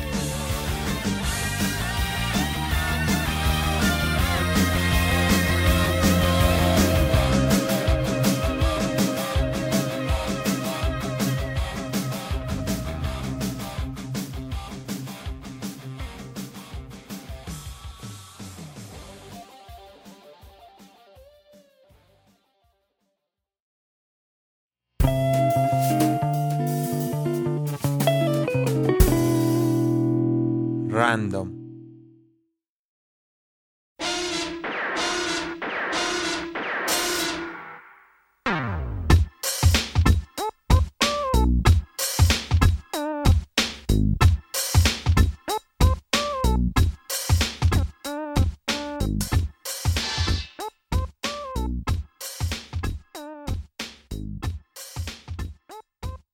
A ver, de una vez, Daniel, random. A ver, Daniel nos traía la historia se secreta. olvidó. No. Ya, ya se le olvidó. Entonces acabamos. No, mira, ¿Y mi... ¿cómo funciona? Datos curiosos. De- No, sí lo voy a decir, de Aladdin. A ver, random, que- Daniel. Es que, bueno, ver la historia de Aladdin no sé si es cierto, ¿no? Según yo sí. Ajá. A ver. Porque investigué y creo que sí. Eh, ¿Cómo nació? A ver, pero ¿cómo, cómo llegó este tema al programa, Daniel? ¿O cómo, cómo te interesó el tema? ¿Viste la película? No, vi en un lado... ¿De qué era? Discovery Channel. No, lo vi en YouTube, pero no me acuerdo de qué era el video. Pero lo vi en YouTube. Perturbador. Sí. Y- Sí, fue ahí. no, perturbador se llama, ¿no? No, bueno, el de Dross, ¿no? Pues que luego dice perturbador o algo así. Sí, no, no fue de Dross. Ah, ok. No, no es, no es así oscuro. No, ok. Ok. Pero, mira, todo empezó cuando una, una... Era un Es viernes. que no sé cómo se llama, pero alguien que tenía un libro le pidió a Richard Williams, que Richard Williams era un animador, que Ajá. le hiciera las ilustraciones para su libro y lo quería hacer anima eh, ilustrado. Ok. Ilustrado. Ajá. Ajá, y a Richard Williams le gustó tanto la historia que le dijo que si podía él hacer una película con él. Órale. con Y el su- libro era... ¿Cuál? El libro era... ¿cómo se Las llama? mil y una noches. Ah, no recuerdo. Las mil y una noches. Y este... ¿Qué pasé con Y él empezó a hacerla, pero tardó... tan- Ya llevaba varios años haciéndola y, sol- y cuando... y ya se le ¿Pero él solo? No, él y, y ni sus animadores. Ah. Tenía como un estudito. Y, y llevaba ya varios años y ya no tenía casi fondos. Y lo que Pero él fue- trabajaba en Disney. No, él, traba- él trabajó DreamWorks. en la otra que era... Que era... Que era, ¿cómo se llama? Competencia de Disney en ese tiempo se llamaba... ¿Warner? No, Hanna la que hacía... La que hacía la de... La de Betty Boop, ¿cómo se llama? Uy. Ah, está muy oscuro. Sí, sé pero quién. no me acuerdo si Warner ya se hizo de los derechos de Betty Boo. Betty Boo. A ver. Pero bueno, otra, otra compañía animadora estaba haciendo la película. De No, Aladdin. Y- Ah, Paramount este- Pictures. No, no, Paramount le- les publicaba las películas a ellos, por eso fue Ajá. que quebraron, porque Paramount les, les publicaba y les decía, no, que esto no, que eso, y por eso fue que esa compañía quebró. Ajá. Y, y ya fue con un jeque de esos de, del petróleo a, a mostrarles su animación de 20 minutos. ¿Neta? Sí, para ver si les ponía dinero y le dijo, bueno, tráemela, pero tiene, eh, pero pues me la traes en tan tiempo y, y como era tan perfeccionista, no la llevó en ese tiempo, la llevó después y le gustó, pero pues como la llevó mucho después ya no lo, ah, sí. ya no le ayudó y después acudió a Paramount Ok. Y con Paramount ya llevaba mucho, mucho. Creo que ya, ya casi estaba acabada la película. Pero el, el, el, el, el- el dueño de los derechos se estaba robando el dinero. ¿Por qué? ¿Por qué? qué? se lo ¿Cómo que, cómo que se le estaba robando? El, el, el- el que hizo el libro, el, el que le estaba pidiendo los derechos, porque se iban- a ir a 50-50, algo así. Ah, ya. Se estaba robando el dinero que le tenían para financiar la película. Ajá. Y eh, este Richard Williams le reclamó y se molestó y dijo, no, pues ya no quiero nada. Y se llevó los derechos de su película. Ok. Y Paramount... Se eh, robaron los derechos, pues. Pues no, no se los robó porque eran suyos, sino más Ah, retiró pensé los que el derechos. otro. Ajá. Y Richard Williams se quedó otra vez sin nada. Y lo que hizo fue con lo que tenía, hizo unos personajes similares y con una historia similar. Ok. Sí, pero cambiando pues, lo suficiente para no Ajá. demandarles. Ajá, y Paramount retiró su oferta porque pues ya no, ya no, ya no, le No, pues entonces todo le fue mal ese señor. Sí. Y hizo la, una, la película se llama el, el, zapat- el ladrón y el zapatero y el gran Ok. Vizir. Ajá. Eh, Y era también así como en, como a Medio Oriente. sí, también, igualita. Ok. Y este, y a este vato le, le llevó, o- hizo un este, otro corto pequeño y lo llevó a muchos, a muchos este, a estudios o a, a gente, a gente pues que sabía. Y se lo llevó a Steven Spielberg y le gustó mucho, pero no, no, no quiso apoyar su, ¿Por qué? su proyecto, pero le, le, le ofreció hacer la película de Roger Rabbit. Oh. Ah. Y este aceptó. Y él hizo Roger Rabbit, pues. O sea, él fue el Ajá. director de Roger Rabbit. Ah, de, de la animación. Ah. A ver. Y a, Disney le gustó tanto el- el- su trabajo en Roger Rabbit que lo, in- lo invitó a hacer este, la Bella y la Bestia, me parece. Ajá. Y él se negó porque él quería seguir haciendo su película. Que me niño Pues sí, ya cuántos años. Y a, a Disney le, le molestó mucho, mucho que no haya querido que a los a sus animadores, los que trabajaban para, con él, para él, Ajá. les ofreció más sueldo y se venían para acá, a Disney. Ah, ya. Y se llevó casi todos sus animadores. Y... Como Pixar. Sí. Bueno, ese señor, ¿qué pedo? Es que ya, ya estaba medio viejecitino, ¿no? Pues quería acabar su trabajo, Sí. su proyecto Por de vida. eso, pero qué mal pedo que le fue tan mal. Espérate, te van a acabar. No, todavía no acaba lo malo que le pasó. A ver. Ah, espérate. Ah, eh, Y después este consiguió que, que Warner le, le financiara la película. Pero. Warner le dijo, no, pues tienes hasta... Porque como sabía que era muy perfeccionista y que tardaba un buen... Mm, Le dijo Warner, tienes hasta dentro de un año, dos años, no sé cuánto tiempo para terminarla ya. Si no la terminas en este tiempo, te sales del proyecto y pierdes los derechos. y... Y, y, el, y la estaba haciendo y de repente que Disney anuncia Aladdin. Uh, Ah. Y era con, con todos, todos sus bocetos que se llevaron sus animadores. Ah, y... hicieron la película en Disney. de Aladdin. y, Plagio. y, ajá. Y Warner le pidió, le recortó tiempo para entregar la película. Y pues este no terminó y lo sacaron del proyecto. Ah. No mames. Y Warner la sacó en un musical, creo que no hablan en toda la película. Es- son creo solo canciones. Canciones, ajá. Órale. Y ya luego él para. ¿Cómo se llama? Ay, se me olvidó cómo se llama. Vista algo. ¿Qué? ¿Cómo? Para otra. Después él compró los derechos de la película. Ajá. Ok. Y, y la terminó con diálogos y todo, pero nunca le fue bien a la. Bueno, sí, la, sí, sí la sacó, ¿Terminó la película o no? Sí, sí la terminó. No, Pero, Pero los animada. derechos. Ajá, y com- la terminó. Ah, sí la terminó. Y pero no era Aladdin. No, Ya. era el zapatero y Ajá, el ladrón. ya ¿o no, ya no era el Aladdin ladrón y el zapatero. Ajá, no, ya no era Aladdin. Pero él inventó todo. Hasta si ves los bocetos, son los mismos personajes y todo con Aladdin. Y... ¿Qué pasa? Pues quién lo manda a tardarse. A ver, déjala busco. Chale. ¿El zapatero y el ladrón? El ladrón y el zapatero. No debe salir. Ah, sí, aquí está. 1993. Eh, está buena la historia. La- el diseño de personaje está interesante. Y est- está. Le pasó casi lo mismo que la de. Bueno, no, es, también es similar a la de Simba. Ajá, la de Kimba. Ándale con Rey León. Con Osamu Tezuka. con el Rey León. Pero inc- incluso ya había salido antes eh, este Kimba en Estados Unidos antes que, Que el Rey Rey León. León. que Rey León. Pero lo que dijeron los de Disney es que, que todos los animales se parecen y que todos los animales caminan igual, así que no copiaron nada. Mm. ¿Qué pedo? Bueno, no sé si los escuchan sepan esa historia, pero El Rey León está basada completamente en la obra de Osamu Tezuka, que es Kimba el León Blanco. Ah, Y pues casi, casi... Bueno, no, no es la misma historia exactamente, pero se repiten muchas escenas que son casi, casi calcadas de la obra original.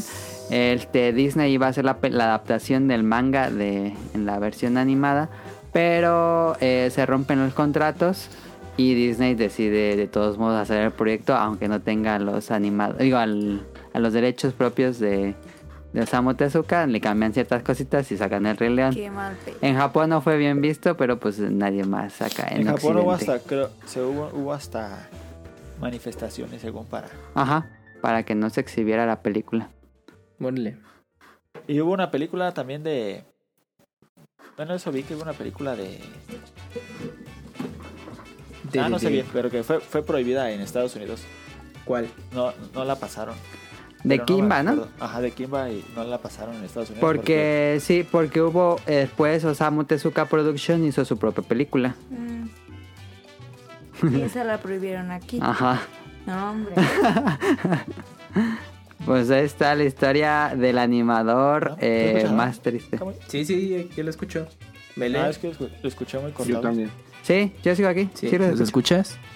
Ah, ok, Sí. ya. ¿Me escuchan bien? ¿Me escuchan bien? Oh, escucho un tren. ¿Me escuchan? ¿Me Sí. escuchan bien? Yo te, ya, ya te escuché bien, pero hace un momento te escuché como que muy cortado. Ah, Ajá.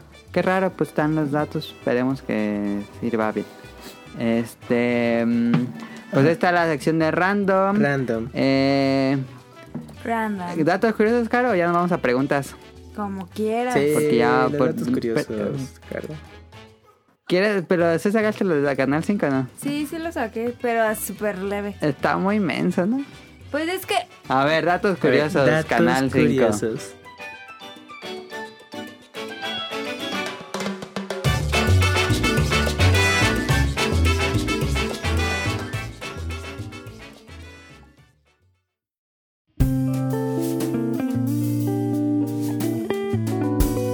Datos curiosos.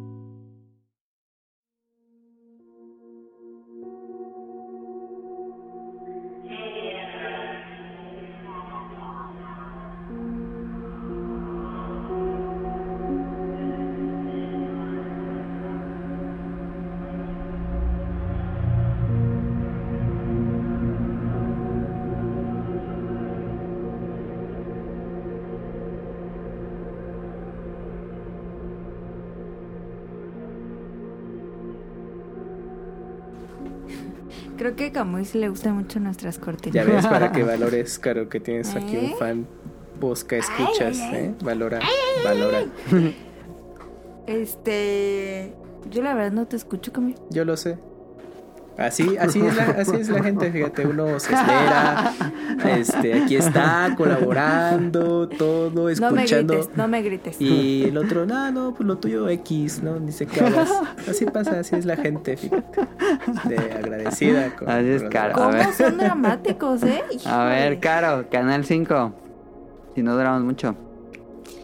Pues el tweet decía. No sé qué está haciendo Caro con un corta uñas. Está cortando Oye, las Caro, uñas. Cállate, qué asqueroso no, que te estés cortando las uñas en medio programa, ¿eh? Qué asco. No me estoy cortando las O sea, uñas. desagradable por no tener Esto otra lo palabra. no me estoy cortando las uñas. Tú Qué cállate. bárbara, no, eres como de esas personas en el metro aquí en la Ciudad no de México que se cortan las uñas y les dan eso. un cacahuate. haciendo- Qué asco. No, estoy aquí en el pantalón porque tengo un hilito y lo estaba cortando. Ah. Bueno, está Aquí hay bien. una tijera. Ya aclarado el punto. Estaba cortando un hilito con el corta uñas. Pues sí. Canal 5, a ver, sorpréndenos. Tuvo mejor la historia del hilito de. Cállate. El chiste es de que en el tweet de, eh, o sea, el hilo negro del canal 5, yo pensé que en el canal 5 en la No, noche pasaban cosas raras. Ajá.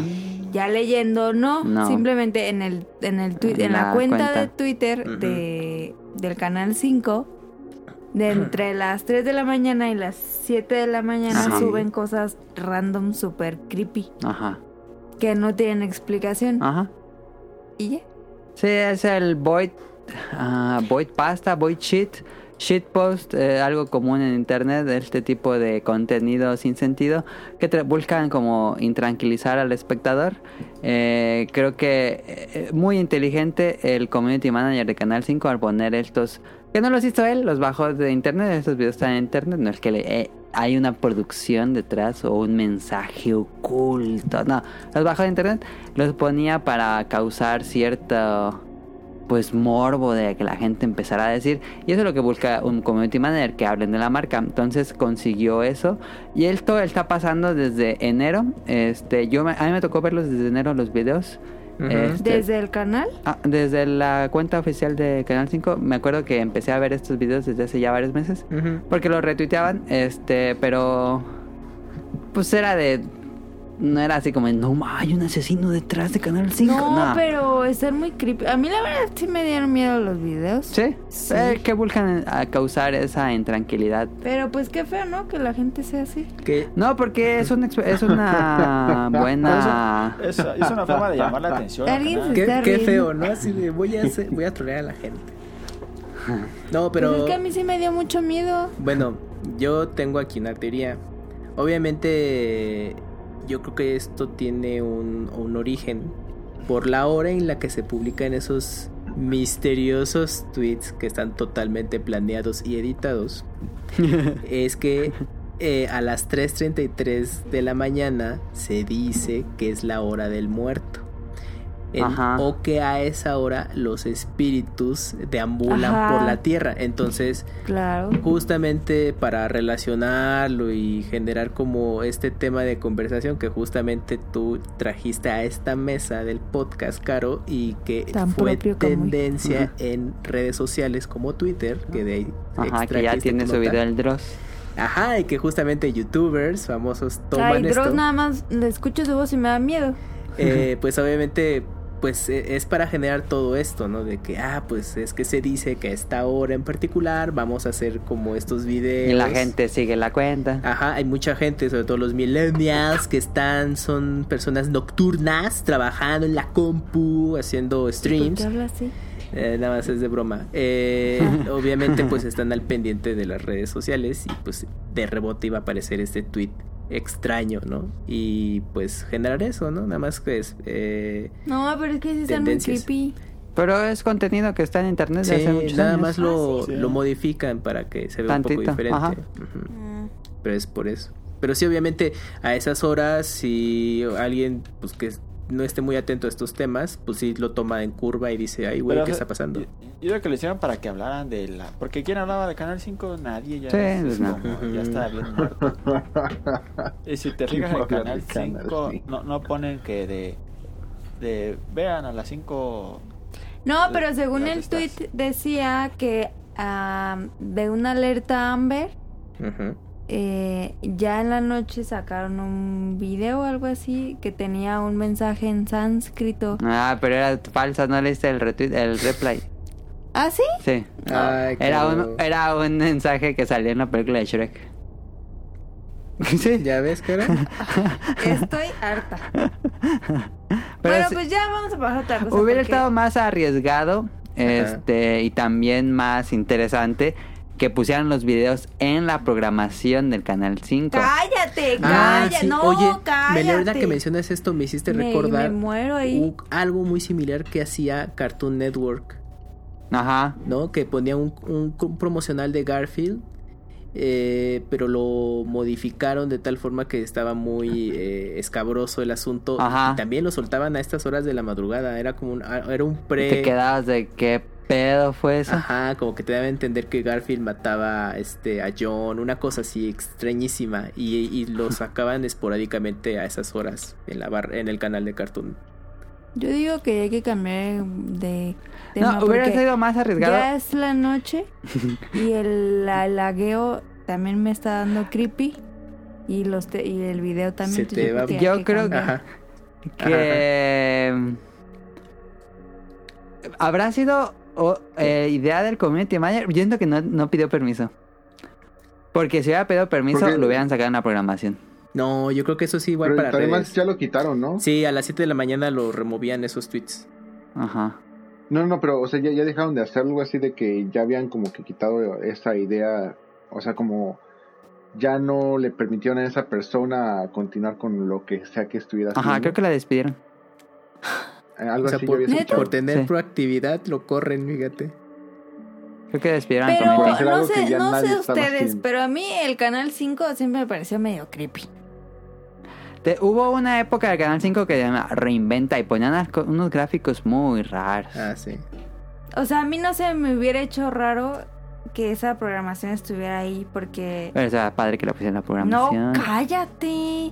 Sí. ¿Cómo crees? Pues sí, porque... Ay, ¿y a ti no te da miedo?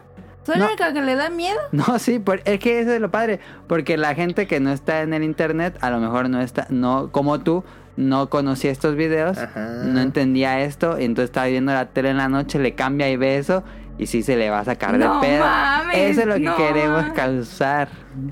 Que no, que no, porque Tú, pero si y ahorita ya te estás eso- sugestionando de esos temas. Pero si tú haces eso, en la vida vuelves a ver ese perro canal. No, porque va a empezar el boca en boca. La, la publicidad boca en boca es la más importante en la publicidad. Oye, que aparecen cosas raras Oye. en el canal 5. Ajá, y le van a... A ver, vamos Pero a ponerle. siempre Canal 5 ha sido muy creepy. Y va a tener Por eso audiencia yo a creo las que hubiera sido mejor que lo pusieran. 3.33 de la mañana. Yo digo que ya hay que cambiar el tema. Ok, estuvo bien. Oye, Caro, ¿Mm? pregunta, ¿vas a estar con nosotros en el especial de Tiene que estar, obviamente tiene que no. estar. Va a estar Rion No. Jun contando historias super creepy de Japón. No, jamás en la vida voy a estar. Ah, de, ahí. de- no, de- de hecho, si hay unas, este, unas historias que yo espero que te hagan replantearte. O- obviamente no, no el que vuelvas a venir o algo así, sino el que cuando estés aquí Y- digas verde. Y con la edición que le voy a meter. ¿Tú crees, a ver, Adam, a ver, ¿tú Pero- crees que yo, yo voy a estar en ese programa y yo voy a escuchar ese programa en la vida? Por favor, debes Claro, de confirmada tienes que- No, no, no. asistencia y participación. Págame y, y veré. Bueno, vamos a, a hacer un Patreon para que Caro venga al programa de Halloween. No, yo no. Claro, no te va a pasar con una- nada. Vas a con estar con un- tu hermano al lado. un sabor de boca muy dulce de Japón. Yo no quiero nada Ahora más. vas a Va a estar saber. bueno. Porque si No, anduvimos caminando Vas bien a conocer el lado tenebroso de Japón, como el de México No lo quiero. conoces, el también el de los otros países, todos tienen no, eso. No, porque aquí sales y te mata, pero un cholo. Bueno, no se preocupen, tenemos muchos meses para convencerlo. Allá que te mate un fantasma de esos, como el zorrito que cambia Yokai, de los yokai. yokai, yokai. No, mames. Guachichi. No, yo no, yo no. Ves yo un no. anime de yokais amistosos, creo, y se te olvida. Ya, no pasa nada. No. Bueno, ¿Han visto el de Sí, de por sí, Crunchyroll? ¿Cómo, la cómo de- se llama? ¿Cuál? El ¿Cuál de Crunchy? La serie de Crunchyroll donde cuentan historias... de fantasmas. Ah, sí, sí, sí, pero Sí. son, son historias muy cortitas. Ajá, de varios minutos. Sí, sí lo hemos eh, recomendado aquí en el programa. Ah, súper. Caro dijo que no y se hizo para atrás. A ver, pues vámonos Olvídenlo. a las preguntas Por porque hay muchas. Eh, olvídate. Por favor. ¿No? De hecho, mira, la dinámica va a estar bien interesante. O sea, yo digo que. Ay, la dinámica va a decir, también- la dinámica es de que apagas tus luces, te pones una manta en los ojos y, y escuchas el fantasma. Y, y luego tú vas No, a no, empezar a mover las lámparas. No, no, no. Aquí va a ser un, o sea, va a ser un podcast. Vamos a contar nada más las historias. No, no vamos a hacer nada. Pero se supone que hasta van a estar los bolobancas y, y toda la gente está. De hecho, yo sí he visto comentarios en ambos podcasts de gente que está diciendo por qué no adelantan ese, Ese ese episodio. programa. Que O se haga en verano. Sí, sí. Que se haga en verano El como hype está aumentando. Y luego el de México. Pero, o sea, yo sí esperaría que mínimo todos compartieran. O sea, se, se la pueden robar, obviamente, si, si a nadie le ha pasado nada Ajá. extraño. Entonces algo hemos sacado Como Daniel cuando se inventó sus historias. soy, bueno, ahora sí que me tocó en un programa estar con eh, Daniel contando una historia. Soy súper fan de cómo cuenta las historias y cómo Caro siempre se enoja. Dani, ¿Y Daniel no regresó? Ahí está. ¿eh? Ah, Yo soy Sí, malo para Canal contar 5. historias, es que me, me trabo. Porque- Es que la, la otra vez, cuando conta, ¿cuál, cuál fue la historia la, la que contaste? ¿De la chava cuando te golpeó? No. Ajá, no, sí, no, no. que le pegó por Fue- error y que la aventó. ah, sí. Pero creo que fue, fue otra. Que yo también, es que todas las dudas que todos preguntaban, o sea, de, o sea, pero es que entonces fue tal persona algo así. Yo también me fue la quedaba del igual. camión. La del camión que no pagó. Digo que Ah, sí, es que sí, no sí. las platiqué bien esa, sí, cierto. Yo- Ahí sí te pasa, la, la escuché porque yo le regresaba, o sea, yo no sabía que al final sí la, sí la iban a terminar explicando bien. Entonces yo le regresaba porque decía, es que no, no, no entiendo quién es el que Sí, está. es que que- Yo sí pensaba que el, el pasajero era el cholo. Ajá. Todo el mundo pensaba en eso. No, es que lo, lo que me pasa, bueno, como ahorita que conté esta historia, la tuve que escribir para poder más o menos darle Es una, lo que le digo. Que lo escriba. Darle sentido, porque yo sí, si lo voy contando de mi cabeza me pierdo bien feo. Es que es como un acertijo las historias de Sí, Daniel. es un, pro- es un problema que tengo y he ido mejorando. No, antes me perdía feísimo. 10 años de programa y ya va mejorando Daniel. Este, a ver, preguntas del público que nos escribieron mucho.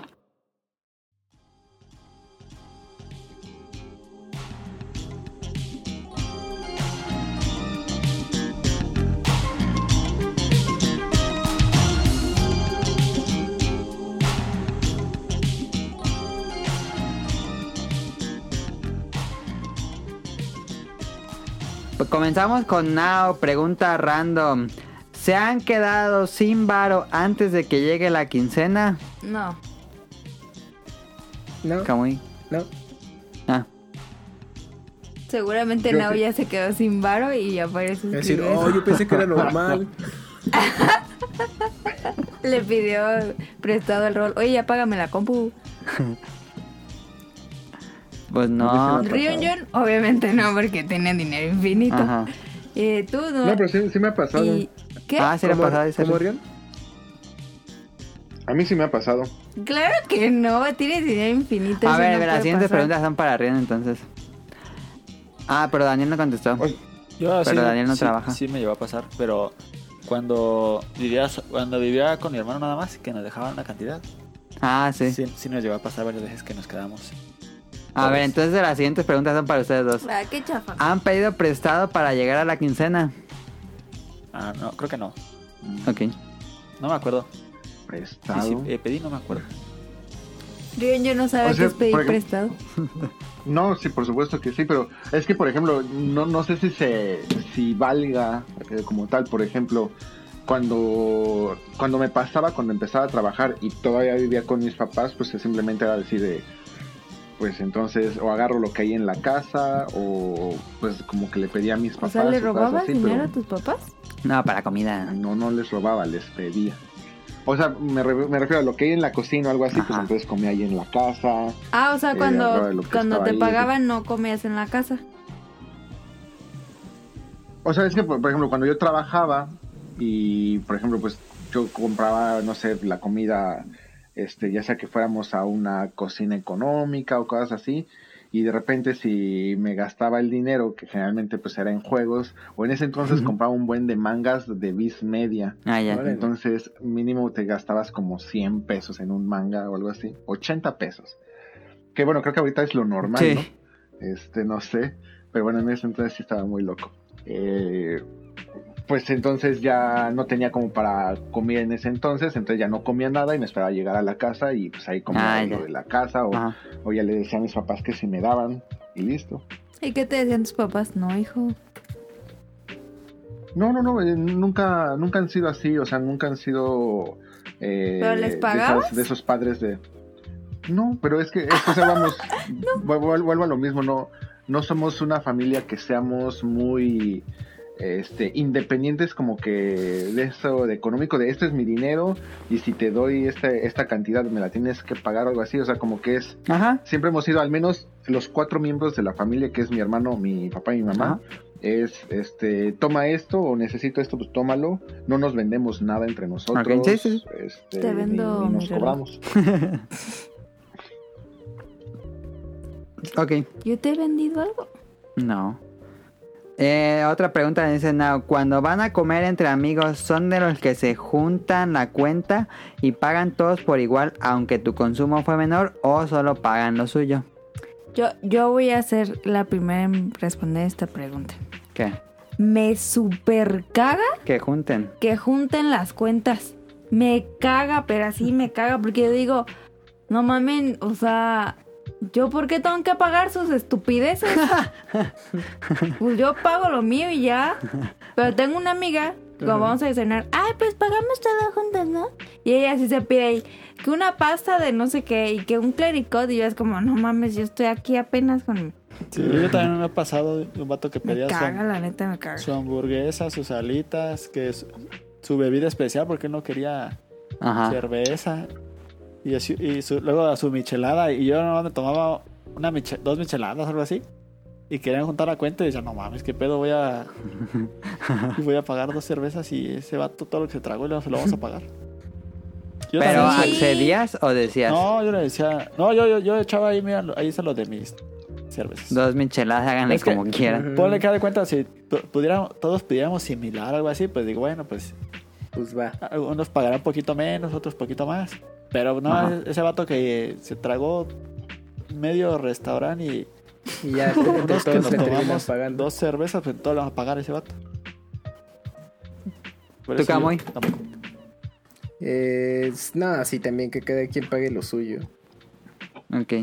Es que una vez fui, fuimos y yo, yo había consumido como unos 70 pesos. Me tocó pagar 150 varos. Sí. Ah, no mames. Ahora va la pregunta para Rion Jun. ¿Esto es normal allá o en Japón cada quien paga lo suyo? En Japón eh, es un poco distinto. Generalmente cuando la gente sale, aún incluido en, en parejas nada más, casi siempre no, no se tiene mucho la costumbre de pedir para una persona. Es decir, ah, yo pedí, no sé, mi... Bueno, salvo que sea una hamburguesa o cosas así. Pedir platillos para uno, uno solo como lo haríamos en cualquier restaurante. piden Aquí casi todo siempre se pide Ajá. para el centro, para que todos agarren de ahí o todos se sirvan de ahí. Entonces, eh, ¿Y si a alguien siempre no pues se gusta? tiende que... Ah, bueno, pues Ya. es que ahí hace el programa, o sea, el problema. Pero bueno, vamos, pasaría exactamente lo mismo en, en cualquier lugar. Y yo batallo mucho con eso porque yo soy súper remilgoso o yo como mucho. Como casi no como nada en todo el día, de hecho no como nada en todo el día hasta la hora de la comida. Necesita, eh, generalmente aquí pues piden que una ensalada, edamames y bla bla bla. Y yo necesito como que pedir mucha comida. Entonces aquí generalmente se pide al centro, todos comen de ahí y todos pagan generalmente o entre todos este, se dividen la cuenta. Ajá. Este es como que lo más normal. Generalmente, obviamente, si se supone que te invita tu jefe o vas con personas como de trabajo, pues ahí sí te limitas a lo que el jefe pida. Y cuando van así demás. trabajo con jefe, eh, ¿dividen la cuenta o el jefe paga? Mm, que se llega a manejar de diferentes estilos. Si el jefe como tal fue el que empezó a decir, este, vamos todos, Ajá. Este, llega, es común que el jefe pague. Ah, ya. Ahora también el jefe, eh, por ejemplo, si, si acaban de recibir, aquí en Japón generalmente, o en una empresa promedio, al año se reciben como dos tipo bonos, que Mm. llegan a ser de cantidades relativamente fuertes, por así decirlo. Entonces, en esas etapas también es común que el jefe le pueda decir a una persona que recibió un bono todavía mucho más fuerte, que pague la cuenta, como que le pague a los demás, como para Porque recibe el compartir un poco eso. Ah, perro, pues paga tú, perro. Eso. Eso como que también eh, se llega a dar y bueno, pues si es orden del jefe, pues... eh, Pero en Japón es común que la gente sea muy derrochadora. Así en la comida de... No, yo... Como aquí ya ves que... Que luego así vas con... En comida familiar y nos, nos sale el tío de que no, yo pago todo y así. Mm. No, no, no, o sea, aquí en Japón, bueno, de, de por sí un japonés promedio mm, tiende a ser muy ahorrador. Este, a- eh, aquí sí hay que hacer la aclaración. Aquí sí tienen- como que sí es muy distinto el ser ahorrador a ser codo. Aquí como que los japoneses tienden a ser muy ahorrador A ver somos y japoneses. no son como que eh, derrochadores así a lo inútil, ¿no? Mm, o sea, eso de todo pago o nosotros pagamos esto, cosas así, sí, sí, sí, se, me hace muy de México. De hecho, yo con mis amigos de México, eh, casi siempre somos tres, o sea, casi nunca dividimos la cuenta, uno paga siempre todo, o yo pago todo, o otro amigo, porque en mi círculo de amigos tenemos dos extremos, o sea, unos amigos que apenas si tienen dinero y otros amigos que pues tienen dinero, entonces Pensé siempre que iba a es, decir, eh, yo y mis uno paga amigos todo. pues tenemos dinero infinito. No, no, no. Entonces, pues ya sea que yo pago todo o otros o cualquiera de otros dos amigos llegamos a pagar todo y así lo manejamos. Pero aquí en Japón no, casi no. De amiga. hecho, en- también hasta incluso aquí en Japón sí me ha tocado ver en las citas que aquí está mucho más común que este aún saliendo como que en ligues y parejas eh, los dos pagan. Mm, Cada quien sus cosas, pues. Ajá. ok. Yo también cuando estaba en la prepa había, había vatos que pagaban así, iban y pagaban todo. Pero Ah, porque, sí, había, había unos que tenían mucho dinero. Ujú. Narcos. Y pues uno tenía, uno llegaba luego en un Porsche Ajá. ¡Ah! Perro. y es, su historia que esa decía cierta, ¿no? Ajá. Y Que trae el Omnitrix. que su papá trabajaba en una farmacia con un señor y que el señor eh, no tenía pues este hijos ni nada y se murió y que le dejó las farmacias a- al señor. Ah, Pues sí, ya debe de ser. pues suena probable. Solo Ajá. que no sabía que, que en una farmacia podías tener un Porsche. Pues ahorita con la contingencia. Sí, las farmacias están haciendo tenía ricas. varias. Cuatro Pues si baros son farmacias Guadalajara, no. Oferta y demanda. Eso con todo pues ya no sé. A ver, otra pregunta. Ujú. Ah, si solo pagan lo suyo, ¿cómo hacen para que no se vean codos que solo quieren pagar lo suyo? Ah, pues ya lo Para respondimos. cara. ¿no? pues sí, un poco. Pero pues sí dices, ¿no? Sí, ya sé, no, pues cuántas separadas. Es que depende mucho de, de con quién vayas. También, sí, sí. Hay también, eh, más que nada, por ejemplo, a mí me pasa mucho aquí que cuando vamos no a comer, sino como a bares, yo no tomo, entonces este, pues yo me tomo una coca o hasta a veces incluso agua y pues todos los demás pues sí son cervezas, bla, bla, bla, lo, o sea, lo, lo que sea. Entonces yo siempre estoy dispuesto con mis amigos, porque pues digo, son mis amigos, a dividir la cuenta, no, no me No te ningún pesa. problema ajá. Pero mis amigos, ahí, por ejemplo, ahí ellos son así de, no, no manches, tú nada más te tomaste una coca, o sea, Ah, ellos son los que te este, dicen. Ajá, entonces así como de, no, es más, hasta ahorita pues tú ni pagues o algo así, este, nosotros pagamos y, y listo. Eso también Oye, pasa, obviamente pues, bueno, ¿y no es mal visto que vayan en, con amigos a bares y que no tomes?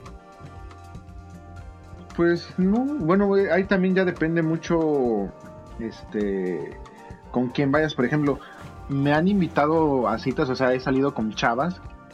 Mm, Aquí es cu- cuando, generalmente cuando la chava ya es más mayor de 30 años y que como que sí se saca de onda de que no tome, entonces es así como, como cuando va- vas con alguien a comer y la otra persona no come, Ay, Así se súper sienten. incómodo.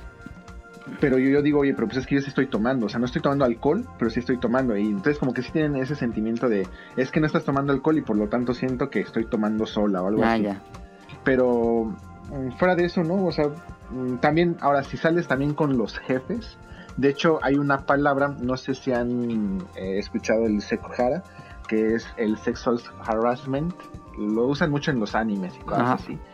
Este, también hay una palabra que se llama eh, akuhara, que hace referencia a que muchas veces cuando sales a tomar con los jefes, porque el jefe te obliga, te hace que tomes.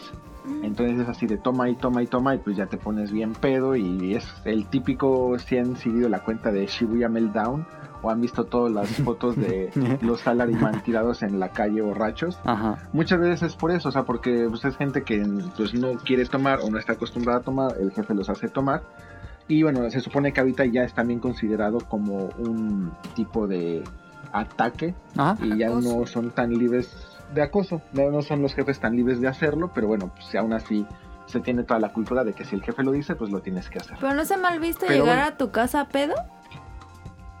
No, pues aquí hay- si no está mal visto que estés pedo en la calle, en la calle y tirado. Bueno, no es que no o esté sea, tan las mal visto, esposas no pero se es enojan que lleguen borrachos. Pues es que cuando es orden el jefe, o sea, todos saben que por encima de tu esposa siempre está tu jefe y siempre está tu trabajo, ¿Qué entonces pedo con este vato? El lado feo de Japón.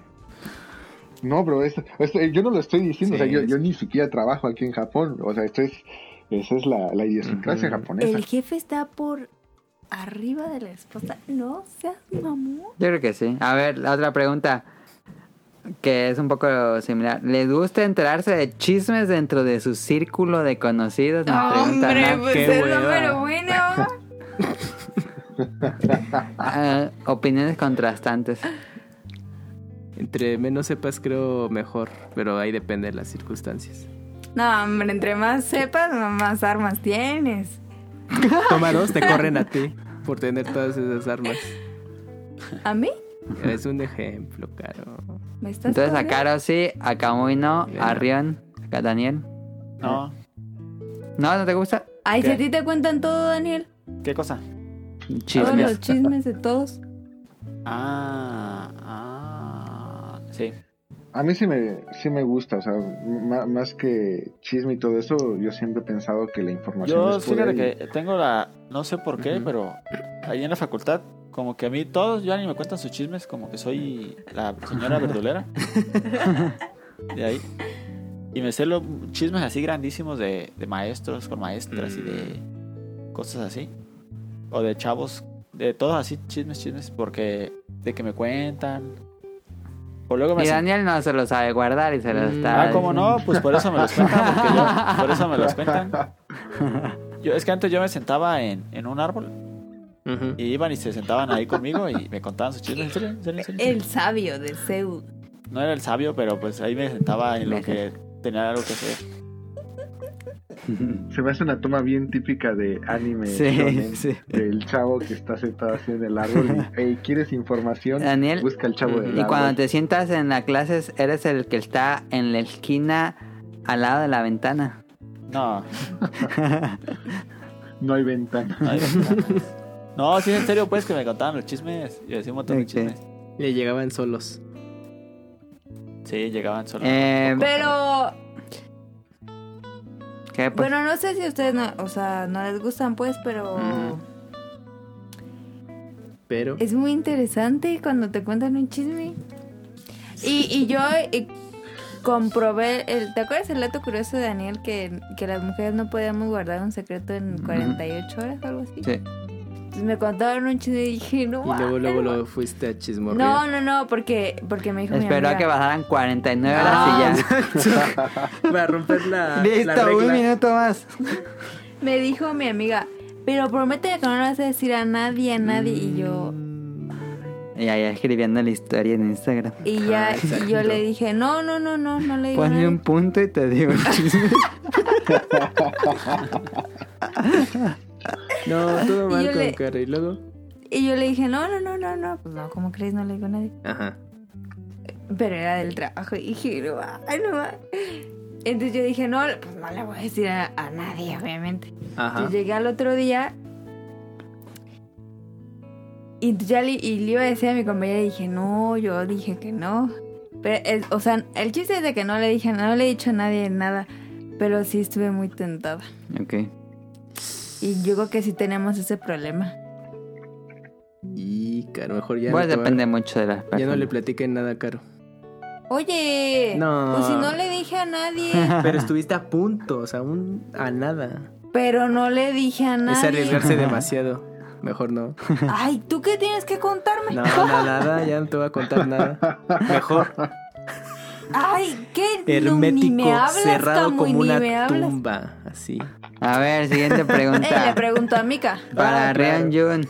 ¿Su viaje a México ya mamó? Pregunta. Ah, caray, ¿quién preguntó? Este. No. No. Sí, ya, Este, o sea, vamos, tengo que ir. De hecho, mi visa termina en julio sí o sí. Entonces, este, o sea, en este año tengo que regresar a México. Eh, ¿Qué sigue eh, en la próxima temporada de las fantásticas y flipantes aventuras de Rion Jun? No lo sé. No sé si me voy a quedar en Japón o si voy a quedarme en México porque, pues obviamente todo esto pone en stand-by mi- mis planes. Pero al menos el plan de mi boleto que yo ya tenía para abril a mayo, ese sí ya fue. ¿Y te regresaron Pero- tu dinero? Sí, sí, sí, sí, sí, el, el dinero me lo, me lo regresan así tal cual. Yo Este, digo Pero, que te regreses a Japón porque la economía aquí no va a estar muy buena, que digamos. no, o sea, eh, de hecho, o sea, sí lo voy a intentar, pero vamos, eh, va a ser un volado eh, del lado de Japón, o sea, yo puedo buscar mil trabajos y lo que sea, pero pues si nadie me contrata, pues eh, vamos, pues ahí sí ni cómo hacerlo. Pero, ay, Y no, Te vuelves youtuber. Ajá, como o sea, no, no, no, pero, o sea, es que el problema no es tanto el ingreso, aquí el problema es el permiso para quedarme en Japón. O sea, si yo no tengo el visado, entonces eh, así tenga eh, dinero o lo que sea, pues no, no me puedo quedar. Ajá. Entonces, este, si no consigo, eh, ahorita ya mi única alternativa, salvo que me termine casando, va a ser conseguir un trabajo. Entonces, si no consigo trabajo, pues no consigo visa. Si no consigo visa, pues no puedo quedarme aquí. Pero si sí consigo, pues ya listo, me quedé. Ok. Obviamente le voy a dar preferencia a tratar de encontrar un trabajo aquí en Japón. Pero ya les estaré platicando. Buena suerte, pa. Rien. Muchas gracias. Este, nos dices nada, saludos y ojalá Diosito nos preste vida para juntarnos en vivo. saludos a Nao. Muchas gracias. Francisco Javier nos escribe, ¿cuáles son sus expectativas para el remake de Xenoblade? Saludos Beta Team. Y yo no soy fan de Xenoblade, perdón. Yo tampoco lo jugué. Voy a tener que pasar. De- bueno, pues Xenoblade pues, es una serie que me agrada y sí le tengo interés al remake. Y yo creo que va a permitir que más gente ubique la serie porque salió en Wii y quizás por los tiempos Esta va a que ser sin duda la mejor versión. Sí, no, pues se ve el cambio de Wii a Switch. Brutal. Entonces, ya van a tener toda la serie de, completa de Xenoblade en una sola consola y pues qué mejor. Eh, nos dice el señor Chango para Rion Jun. ¿Alguna vez experimentaste el famoso jamaicón? Voy a dar contexto que es el jamaicón para aquellos que nos escuchen fuera de México porque es un término muy mexicano. Ay, yo nunca el lo he escuchado. jamaicón Ay, es no. cuando Yo estás viajando, ese viaje que tanto esperaste toda tu vida, este ya estás en el viaje, ya estás en el lugar donde estabas deseando estar y te pega la nostalgia muy fuerte y no- sientes que no es lo que es y que ves los puntos negativos del lugar. qué mal pedo. Es eso el No, jamaicón. nunca me ha pasado. Ya sé que no me apuntaron No, acá en el jamaicón era cuando extrañabas ya algo de tu... Sí, extrañar. Pues, era extrañar. Añorar. Es que Ajá. de hecho esto esta palabra surgió por el Por un jugador. Ajá, por el fútbol. Por José Villegas Tavares, alias el Jamaicón, que era un exfutbolista que jugó para las Chivas. Entonces, cuando luego fue el Mundial, bueno, Ajá. cuando estaba en selección mexicana y tenían que ir a otros eh, lados, pues no. A lo mejor en, en esa época, eh, pues no era común, ¿no? El salir del país y de pronto le daba, es que, es que extraño, extraño México, los tacos, la Sí, familia. extrañas mucho tu lugar. Todo eso. Entonces, no, de ahí qué surgió andar el- extrañando yo. el síndrome del jamaicón, que es justo lo que platico Mele. Lo único que extraño fueron los chilaquiles. A ver, pero Ringen. Lo único que extrañaba fueron los chilaquiles. Cállate, Dani. Este, bueno, yo ahorita sí extraño, eh, vamos, después de, de dos años, sí extraño mucho la comida, mi familia. No a un grado de decir, Me- ya me tengo regreso. que. y- Ajá, o sea, de- me regreso permanentemente, no. Este, quiero regresar, sí quiero regresar. Este, de hecho, pues mi plan era regresar un mes para estar con, con mi familia. Y este, comer todo esto, ver a mis amigos, conocer a, a los beta. ¿Cómo, ¿Cómo le llamaría? A los beta miembros. Beta este, Team. de, de ser posible, al beta team. De ser posible, pero pues hasta ahorita, pues todo normal. Obviamente también depende mucho de la situación. Obviamente, cuando me han pasado cosas malas aquí, cosas tristes aquí, eh, pues la verdad es de que la amistad que tú tienes con un japonés pues no es la misma que tienes con un mexicano. Ah. Entonces, eh, sí te llegas a sentir eh, solo en muchos aspectos, en muchos sentidos, de que pues sabes que en esos momentos pues nadie te va a venir a abrazar, nadie te va a venir a decir así como que no, no pasa nada, este, bla, bla, bla. O sea, hay más que nada porque generalmente el japonés tiende a ser más frío, más objetivo, es así de, ah, pues haz esto. Y tú así de, bueno, pues sí, ya sé que tengo que hacer eso, pero este, pues dime algo así como Pero que, beta tip, eh, um, si te sientes triste puedes ir al café de Pikachu y Pikachu te abraza. pero casi la- aquí las botargas de Pikachu solo salen en eventos las puedes especiales, mucho. entonces tampoco Pero es que Pikachu todo le ve el lado negativo. Se la Sí abre. se dan No, cuenta. pero es que- A ver, Camus. Pero al principio, cuando dijeron la definición esto de, del jamaicón, de que pensaba que era entonces eh, como que no era lo que tú estabas esperando, como una decepción a lo que tú estabas pensando, algo así. No sé por qué lo había interpretado al principio así.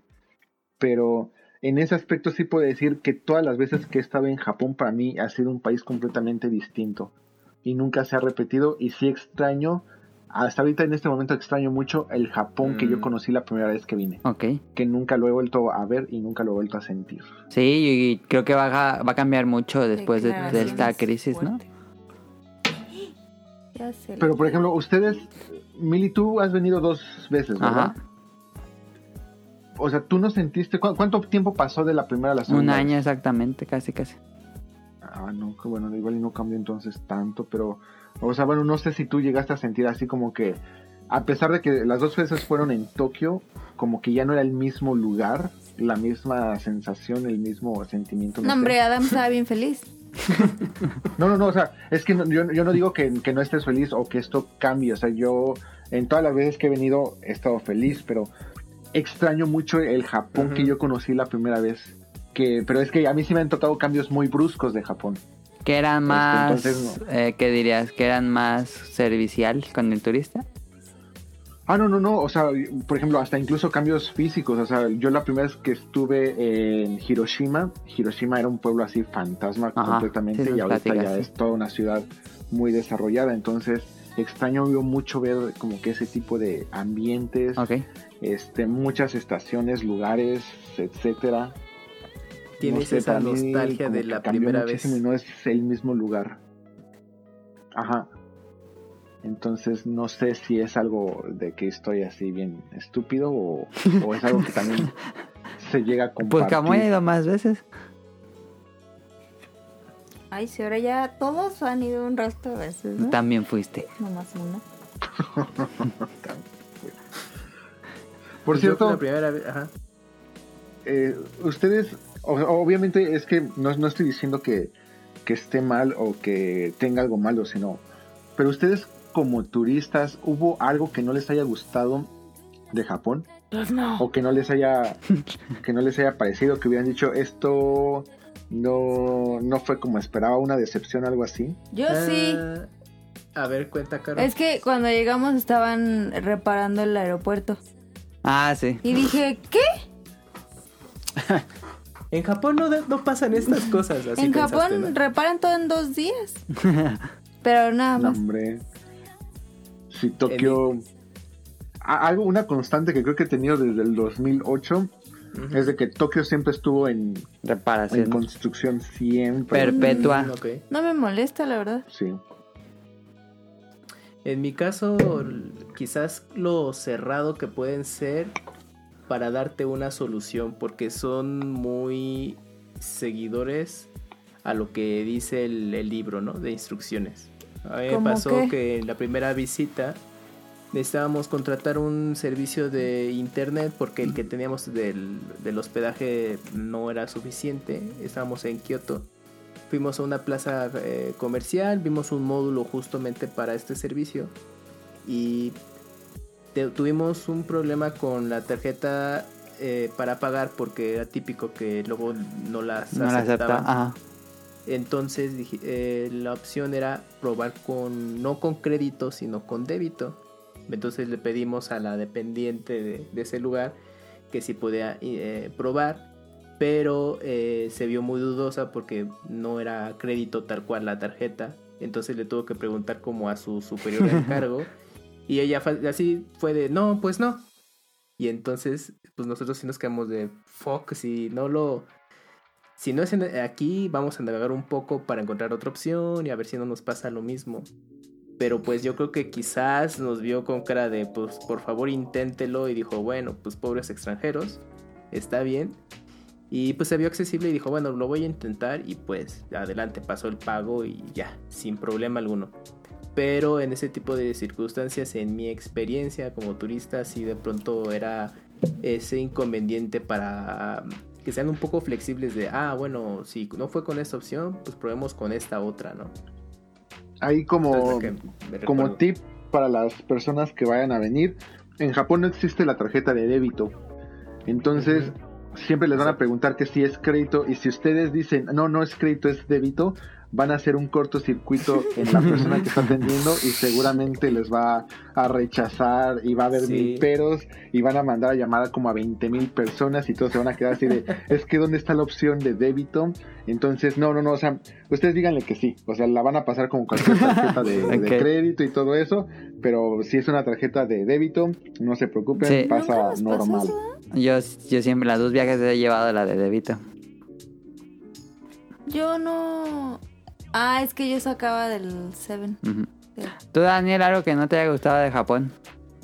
Eh, no me gustó las calles también. No, necesito. ¿Qué no me gustó de Japón?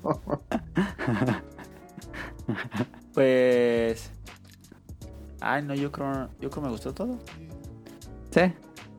Ah, deja pienso. Era no un me poco gustó que... un poco depresivo ver Ah, a la gente ebria en la noche. Sí. Y también no me Era gustó que que volteabas al cielo y se ve como de día todo gris. Ah, sí. En Tokio gusta, eh, hay porque- mucha contaminación lumin Sí. luminiscence Y me gusta ver el cielo, las ¿Lumínica? estrellas. y no se ve nada, se ve una Y mancha ve- gris se- en el cielo. Ajá, se ve una mancha gris y si te das con qué pedo. Sí. A mí no me gusta que... Que no sepan manejar bicicletas. Ah, también. Mm, también, sí. Son medio caóticas. Porque eh, me espérate. chocaron y dije, ah... Espérate que vayas a, a Kioto o lugares más así, no, ahí sí es, ahí sí te tienes que andar con más cuidado, ¿eh? O sea, la verdad, sí, son unos hijos de... A ver, otra Y pregunta. más si, Ah, si perdón. manejas bici. Perdóname, no, no, perdóname, porque Eh. saqué un tema todo súper random. Otra pregunta para Ryonjun. Las Ti- preguntas de Ryonjun. ¿Tienes amigos o conocidos adultos mayores allá? ¿Cómo son ese tipo de relaciones? Me imagino que personas de la tercera edad, Rion. Este, bueno, no, no los puedo considerar así como que mis amigos, pero sí he tenido que convivir con muchos, porque de repente he hecho homestays y cosas así, y hay adultos mayores. Mm, realmente mm, bastante bien, me han tocado gente muy, muy amable, súper tranquila, este, muy, muy servicial, a diferencia del japonés promedio. Este, ahora sí que como, como que fungen el papel de abuelita de película de Ghibli, Ajá. así. Así me han tocado. Entonces, mm, súper bien. Lo difícil es la conversación más fluida con ellos porque es más, ellos sí te manejan un japonés todavía mucho más complicado Ajá.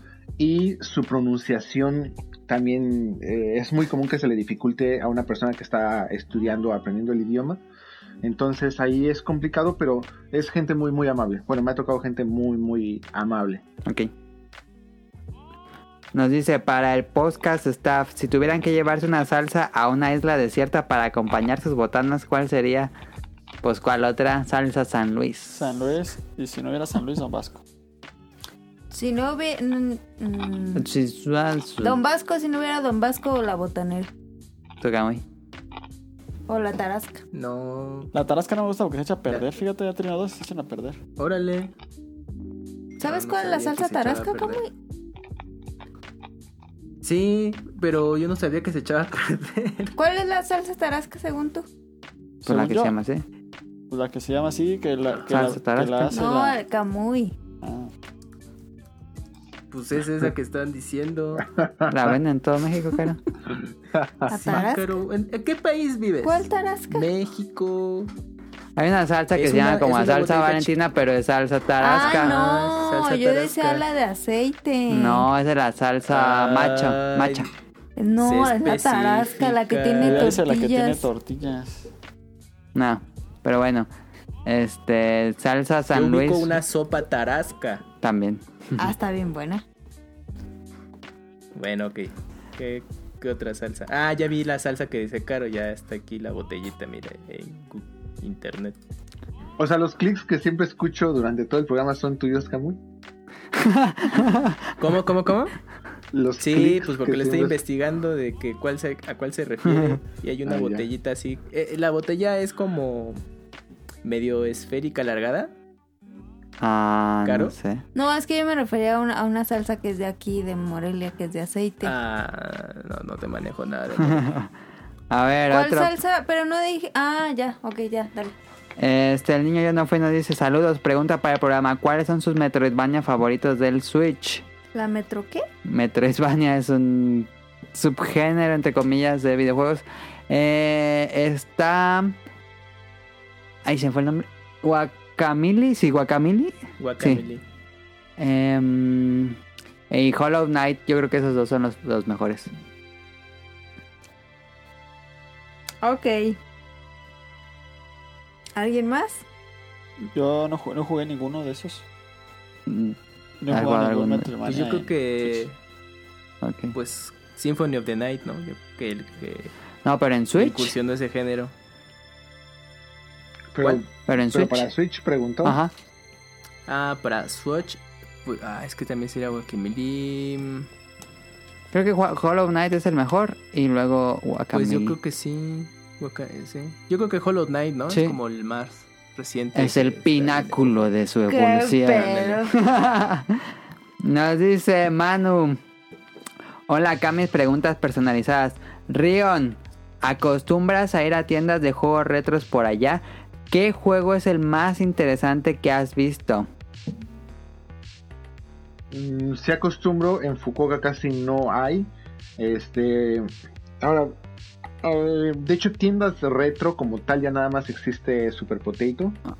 Ajá. Eh, Super Potato nada más hay en Nagoya, Osaka, Tokio.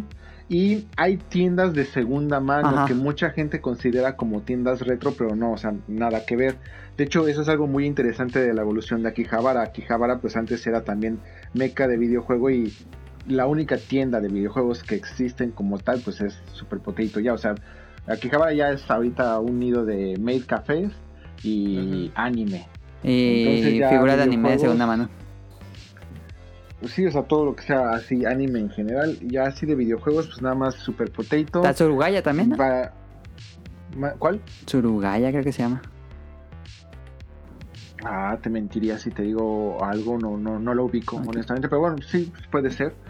Eh, ahora, Super Potato de Akihabara, y, pues es donde generalmente va toda persona que vaya a Japón, entonces es yo creo que la que menos cosas tiene.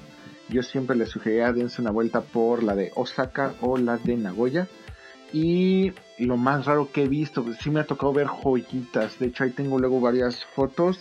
Este, he visto ediciones especiales de consolas, aún con sus cajas originales. Y, por ejemplo, consolas de Pokémon Center, de las primeras que llegaron a salir con la caja del envío. Mm, La caja era una también Oh. caja personalizada de Pokémon Center de ese entonces. Que también está, por ejemplo, si ustedes ahorita piden, siempre les va a llegar una caja de Pokémon Center, están, están bonitas. Pero las de ese entonces también tenían diseños alusivos, personalizados. Entonces te llegan a vender con todo y la caja este, original de la que llegaba. Este, están, está muy padre. Juegos, mm, juegos. Realmente lo, lo difícil es conseguir, o sea, vamos, puedes encontrarte varios juegos. Lo difícil es encontrártelos en el mejor estado posible y con todas las características que traían. Ah, recordemos que antes eso de ediciones especiales no era común en juegos retro. Entonces, este, pues aquí yo creo que lo más raro es encontrarlos ya con caja, instructivos y todo en el mejor estado posible.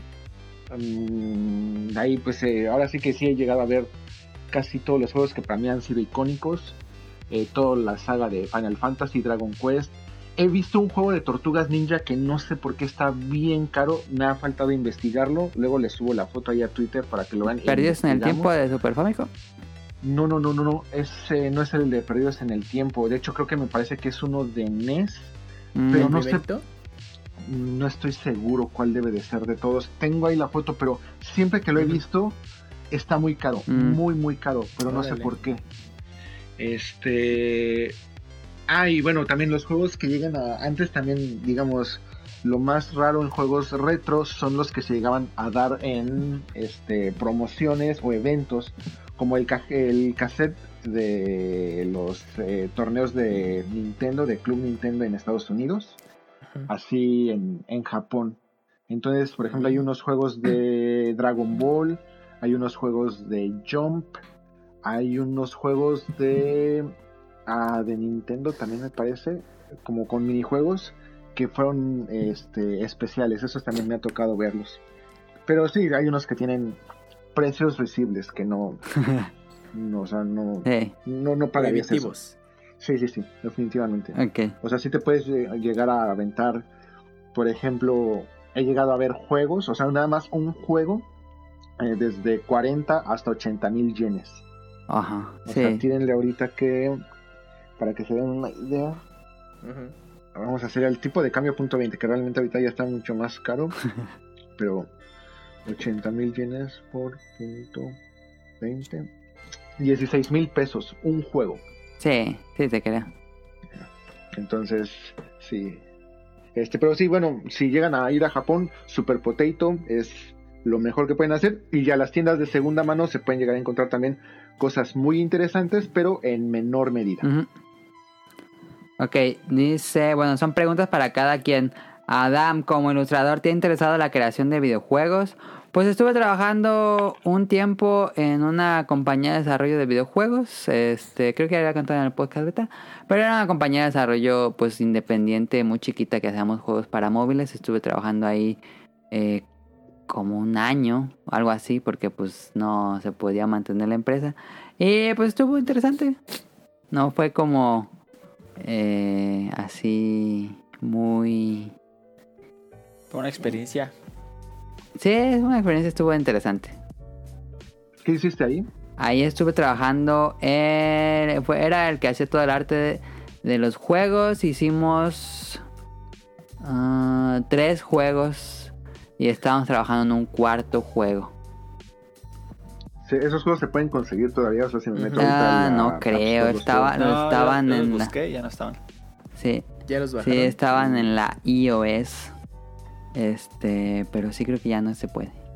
¿Tú todavía los conservas en tu iPod? No, ya mi iPod se descompuso. Pero sí los tenía en el iPod. Eh, Algo de, alguno de esos tres es un juego que tú digas valía la pena. O ah, sea, independientemente obviamente de tu, de tu trabajo, Como- el trabajo como del equipo. producto. Ajá, sí, Así- el primero que hicimos eh, era una idea interesante, se llamaba Trollum.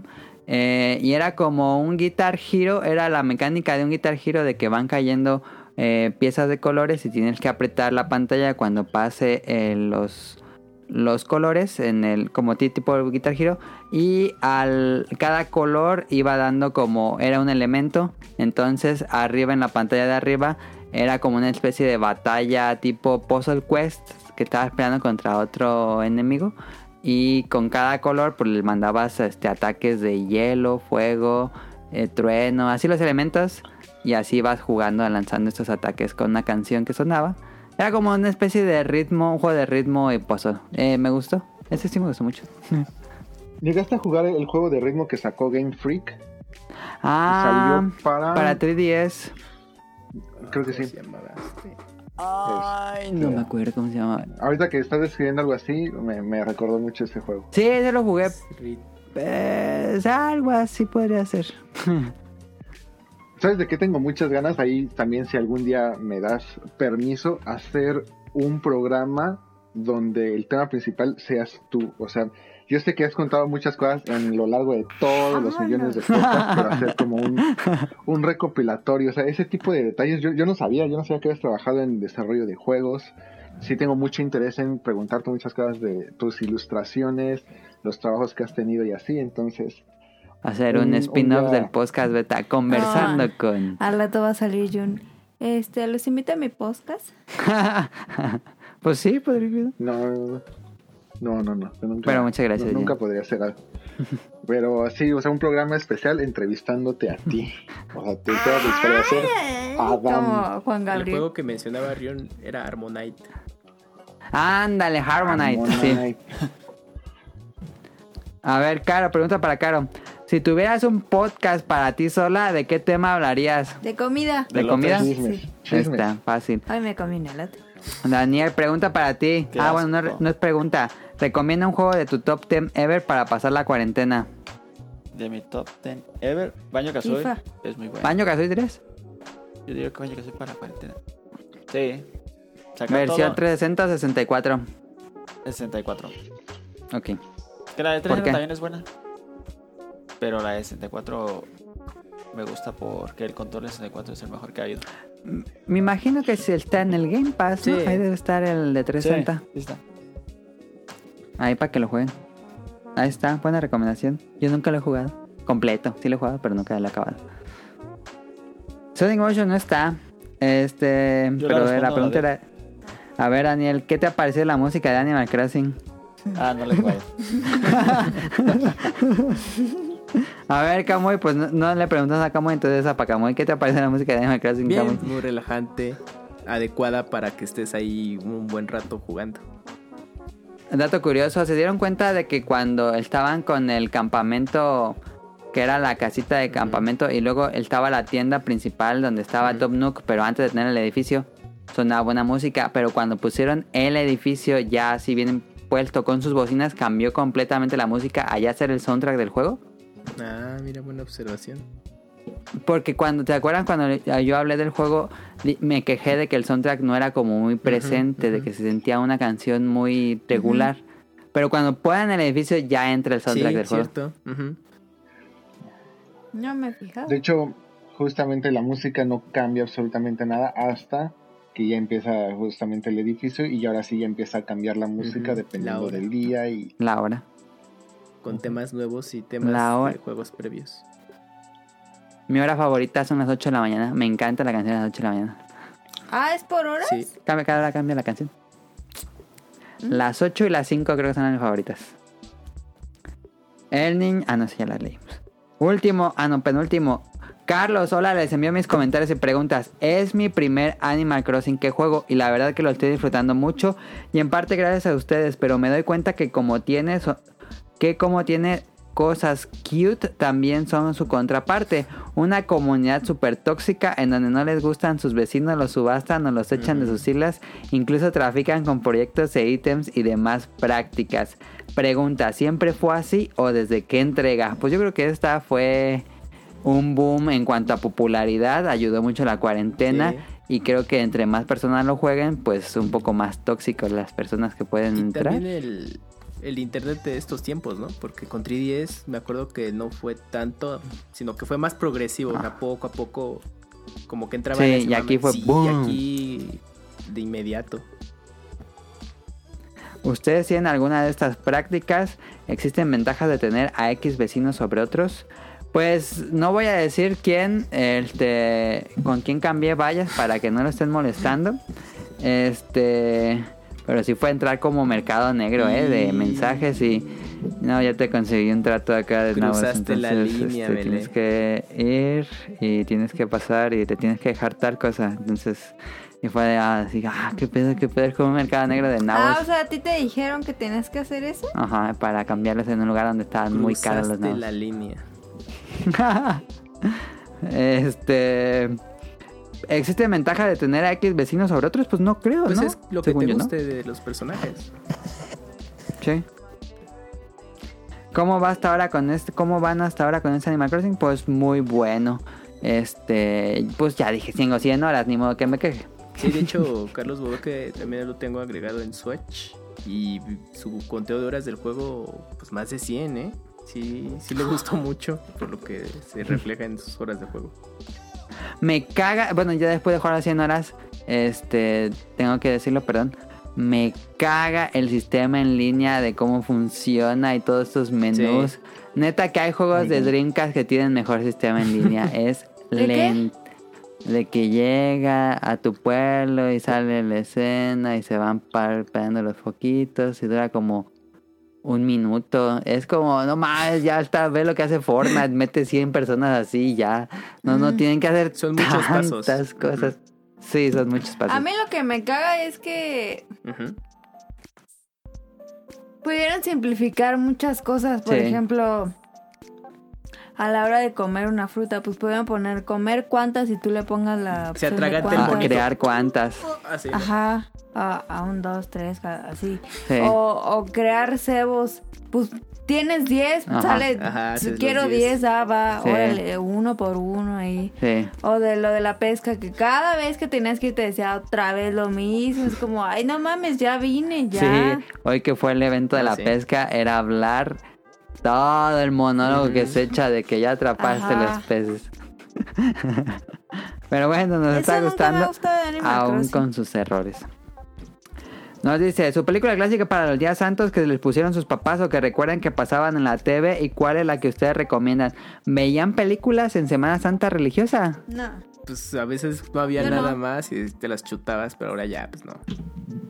Ay, Camuy, tú tenías ahí tu cine en casa. Uf, ¿Tú, Daniel? ojalá. Ah, yo sí llega. No, no, yo creo que nunca vi una, me molestaba, fíjate. Porque duraban un chingo. También feas Yo- yo- sus películas. Y yo soy fan de una. Sí, duraban mucho. Ben Hur. ¿Esa Yo he cuál visto es? Ben Hur ¿Qué pasó, porque- Rion? Casi no te oyes. Pero no, no, no como. Ah, perdón. Ahí se escucha mejor. Sí, Perdón. Yo he visto Ben Hur, ajá. pero. O sea, vamos, no, no porque sea en esa época, sino como la película icónica que, ¿Qué es? que es o que representa, Ajá. pues la, la llegué a ver, pero no, no por ser de estas fechas o en estas fechas. Ah, hey. Sí, pero a mí me gustó Ben Hur, no es que la vea cada año, pero sí está buena. Este, pero no, no, realmente no, nunca fui de ver películas religiosas. Este, ¿tienen algún recuerdo o anécdota con Club Nintendo, Nintendo Manía? Pues hablamos un poco. Recuerdo, yo ya había dicho, no lo consumía casi. Este, las revistas casi no me compraban. Como que no sé, pero nunca me compraban la Club Nintendo. Yo iba a casa de un primo y ahí las leía. Y ese mismo primo grababa los Mm. programas de Nintendo Manía en VHS. Entonces ahí me echaba ya un maratoncito. Cuando iba a visitar a mi primo ya. Pero yo así de que yo viera Nintendo Manía en mi casa, no, nunca lo hice. Y Club Nintendo tuve poquitas. La edición de arte y unas que otras.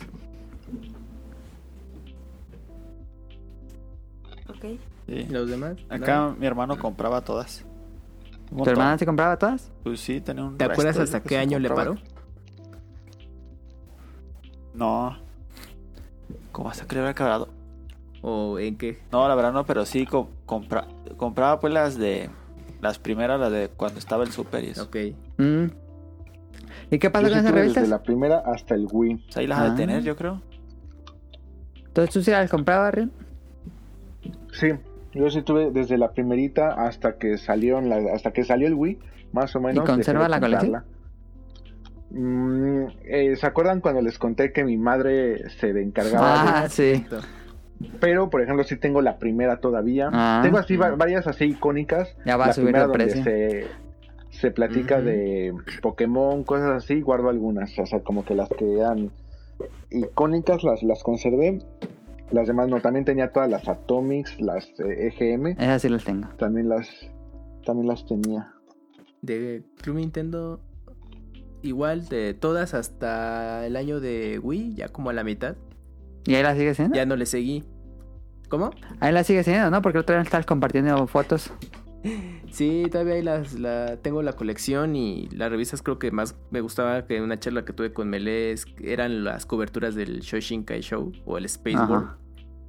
Pues que pues, era raro ver este tipo de información. ¿no? Fue meses después, pero tenía buenos datos Sí, de, pues no había internet. de los juegos. Es- Y Nintendo Manía, pues lo que platicamos. Ok, pero si les gustaba Nintendo Manía, ¿a ti, a Carrión? Sí, yo me la Sí. pasaba bien cada sábado. Ok. Yo también lo veía, este, de hecho, Los grababa no, no por conservarlos, sino porque a veces... Por los consejos, los trucos. este, no, má- más que nada porque luego me tocaba, por ejemplo, iba a clases este, de otras cosas, Ah, ya, o ya, ya. etcétera. Entonces lo grababa para Verlo ya después. verlo posteriormente. Porque no tenía sí, repeticiones, ¿eh? No. Ahora, eh, a esto también un dato, si alguien llega a tener el dato, se- siempre se lo voy a decir muchísimo. Cuando se cubrían eh, generalmente los Shoshinkai Show y iba a salir el 64, incluso ya cuando salía, se mostraba un gameplay de un niño, como bueno, como un niño, un personaje así, este, de, de- de un niño, y salía un huevo gigante y lo empezaba a perseguir tipo Indiana Jones, de que se le venía como que el huevo encima y jamás supe qué juego era. Seguramente se canceló como todos los juegos de 64, pero siempre me quedé con las eh, con la duda de qué juego era. Si alguien sabe, tiene el video, el dato, se lo voy a agradecer. Oye, sí, ese dato está bien oscuro. ¿Quién Que si no, sabe? no, no te ubico esa Yo escena, ¿eh? tampoco. Tú- te recuerdo el, video promocional de Nintendo de... ¿Qué es, Mario? ¿Qué es Nintendo 64? Y ya veas Mario 64, Kirby, Air Raid eh, y varios juegos. Pero ese del huevo, ¿no? Sí, de hecho, Hay que Casi siempre lo hacer ponían- una investigación especial del podcast beta. lo ponían cuando hacían así como que sus este ay, ¿cómo, se llama? este cuando pones varias imágenes este un co- como collage de videos Tu collage de juegos. ajá entonces ahí de repente salía también esa parte Ah, creo que era una parte del Modern o lo que iba a ser Modern 3 Ajá, que cancelaron. Pero no estoy de, no, no, no estoy de acuerdo, no, no estoy seguro no, no me acuerdo exactamente pero si hay de alguien hecho, tiene el esos dato- videos promocionales eh, están, existen en YouTube. Sí. Los pueden ver completos. Entonces, pues quizás nada más es darle una vuelta y tener ya bien detectado eso que dices. Y nos dice eh, Carlos, sé que no eran muy devotos al igual que yo de Gus Rodríguez, pero eso no impide reconocer su trabajo como productor, cómico, creativo y su gusto por los videojuegos, que tal vez es lo que nos tiene aquí a muchos como a gran persona, como una gran persona. Y por eso me despido hoy de ustedes con su clásica frase, estamos en contact, estamos en contact. Que descansen en paz, Gus Rodríguez. A propósito, gracias a ustedes y a todos los que conforman la creciente comunidad del podcast beta, Rion Jun, Mika, Kamui, Manu, etcétera, que me la paso chido jugando Animal Crossing. Gracias a Carlos por escribirnos. Y por último, nos a- Oye. Ah, perdón. Un dato de trivia rápido: ha- había una parodia de Gus Rodríguez en Atomics. No me acuerdo. Se llamaba Sug Rodríguez. Ah, no sabía eso, fíjate. Y, y reseñaba, según esto, esta parodia hacía reseñas de juegos, pero creo que la hacía Densho Ah, cuando trabajó en Atomics. Ajá. Ok. Entonces, pues como quién sabe cómo salió ese chiste, y entonces hay algunos textos o artículos Estaban o reseñas firmadas como Sug Rodríguez. También en Sí. varios eh, de los primeros shows de Densho, eh, creo que es en el 45, si no mal recuerdo. queda. Ajá. Este, no, no, no, en el show de Densho. Ah, bueno, este, ahí en toque queda. Ujú. este, sí, sí, sí, este, hace una, eh, bueno, ya ven que Densho luego también se dedicaba al doblaje y cosas Ajá. así. Se avienta unas, eh, ¿cómo se diría? Eh, unas imitaciones de Gus bastante, bastante jocosas. Ah, sí, Ah, siempre sí, lo claro. imitaba. Sí. Sí. Nos, nos, perdón. Eh, Ah, perdón. Pero nada más como dato curioso, algo que, que pasó mucho, bueno, es que en Facebook a partir de la noticia muchos empezaron a poner así el de los recuerdos que tenían con Gus. Y algo que me pareció muy curioso es de que mucha gente que yo fui conociendo ya después con los años en todo este ambiente gamer, coinciden que todos alguna vez nos juntamos en un mismo lugar. No sé, bueno, tal vez. Mili no ¿Y estuvo, pero tal vez Kamui, sí. No, algo muchísimo antes. Eh, el lugar se llamaba La Boom. Ah, sí. los eventos de la discoteca La Sí. U. Ajá, era un antro de mala muerte. Bueno, en su tiempo llegó a ser como que muy popular. Pero específicamente el torneo de Pokémon, el primer torneo de Pokémon donde casi querían linchar a Gus porque permitió que el primer lugar tuviera 3 minutos, nivel 65. Pero este resulta que todos estuvimos ahí. O sea, casi me parece muy curioso de que muchos de mis amigos que ya conocí después y por otras circunstancias, hasta incluso ajenas a, a los videojuegos, todos en algún momento estuvimos presentes ahí y bueno, seguramente nos cruzamos o algo así, pero bueno, Mm. nos conocíamos o algo así. Me pareció muy, muy curioso. Yo nunca fui a esos eventos. No, es No, que es- en el, No, no, ni te perdiste de nada, ibas al el contrario. Yo creo que ahora se debe. te ahorraste mucho. Pues rápido esos eventos hubo de Street Fighter 2, Mortal Kombat, Mortal Kombat. Pokémon. ah, creo que de Chávez también hubo. Y ya. Si vuelve La a faltar presentación. uno que otro. La presentación del Nintendo 64. Ah, también. Ah, mira. Hicieron varios, la primera- cinco, seis eventos como que sí tuvieron éxito y pues ya. Para la Pues el historia. evento de Pokémon se tuvieron que cerrar porque ya no cabía la gente. Mucha gente que compró boleto ya no pudo entrar. Mucha gente que compró boleto no pudo participar en el torneo. No, fue un desmadre así, el evento más horrible que, que hubo, pero bueno. Y ya por último nos pregunta Mika. Animal Crossing ha sido lo que esperaba, no superó sus expectativas. Pregunta difícil, ¿qué le dirán? No, no lo superó, está bien. Normal.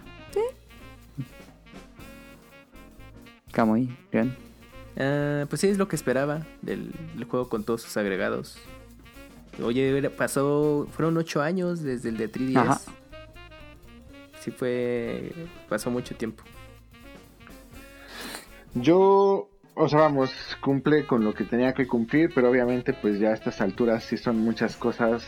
obviamente ya poniéndome en un plan sangrón, payaso, hubo, hay, sí hay muchas cosas que dices, ah, esto, en todo este tiempo que tuvieron sí lo pudieron haber hecho más bonito. De hecho hay una cuenta en Twitter que comparte mucho eh, ediciones que hace esta persona, por ejemplo, le pone a las herramientas una barra de vida. Ajá, sí la. Entonces, eh, Sí. como por ejemplo ese tipo de cosas, los menús, el menú para salir a otro pueblo es, Es- es, horrible. Parece que estás Sí, en sí. una call center. Empiezas a picarle y a picarle desesperadamente para que avance más rápido y si te equivocas de opción tienes que volver a empezar Ajá. toda la conversación. Es como llamando a servicio Este. técnico de Telmex. Ándale. Pero lo chistoso es que todos estos vicios que tiene el juego, o sea, vienen desde entregas pasadas. Sí, pero ya era hora de- hacer revisiones y, y- y mejorar. No lo hacen. No. Es como de no, vamos a dejarlo igual. Yo no sé, igual es muy aventurado el comentario. Que a final de cuentas Nintendo sus juegos van para un público principalmente infantil eh, y ju- juvenil. Entonces yo creo que por protección de alguna manera en este tipo de juegos que es acceso a internet y que se usa eh, textos para poder comunicarte, pues ponen como estos obstáculos o trabas para alargar el proceso y de alguna manera pues como restringir un poco el llegar a ese punto o tener eh, no sé como un área de seguridad Yo siento que se En el meten el pie a sí mismos. En un mundo donde ya dos años va reinando Fortnite, que básicamente es como que todo lo que deberían hacer en modo en línea está ahí, se meten el Ujú. pie ellos solos, creo. Además- sí pero yo siento que puede ser por ahí una parte No, pero, o sea, vamos, también Nintendo, mm, yo creo que sí necesita todavía alguien que llegue y les dé un buen sacudidón de decirles, oigan, ya deben de mejorar completamente su sistema en línea, o sea, Sí. ya están cobrando, seguimos con friend codes, seguimos con Oye, una sí, sí, aplicación, claro. Eh, o sea, no hay una forma de administrar realmente bien a tus amigos. La tienda del Switch es una porquería, o sea, son Es los menús más complicados que he visto. Encontrar un juego o encontrar eh, la organización de los juegos está horrible. No la han cambiado de que sea la Entonces, consola. La interfaz no, o cambiar, sea, eh. seguramente, o sea, seguramente no, no va a cambiar. Entonces, este, en un juego que pretendía ser como que el juego social más ambicioso de Nintendo, sí tiene unas interfaces muy, muy arcaicas Sí, que la verdad para estos tiempos como que ya no es permisible. No. O sea, el juego está muy bien, el juego funciona bastante bien, pero vamos, sí, sí hay muchas cosas que hubieran podido mejorar. A mí lo no, interesante es que le- no me gustó que se le- rompan las herramientas. Lo interesante es que el equipo de desarrollo de esta entrega es nuevas generaciones de, de equipos de desarrollo de Nintendo. Es, es, es el que estuvo a cargo de Splatoon ajá, 2. y Splatoon 2 es mucho más es más competente, Ajá, ¿no? Para el juego sí. en línea, un poco más directo y sí, como que en Animal Crossing dijeron, bueno, vamos a dejarlo así y es como de, pues, ¿por qué? Ojalá, ojalá lo actualicen. Pero bueno, eso es todo. Caro. Saludos. Saludos a, pues muchas gracias a Kamui y a Mika.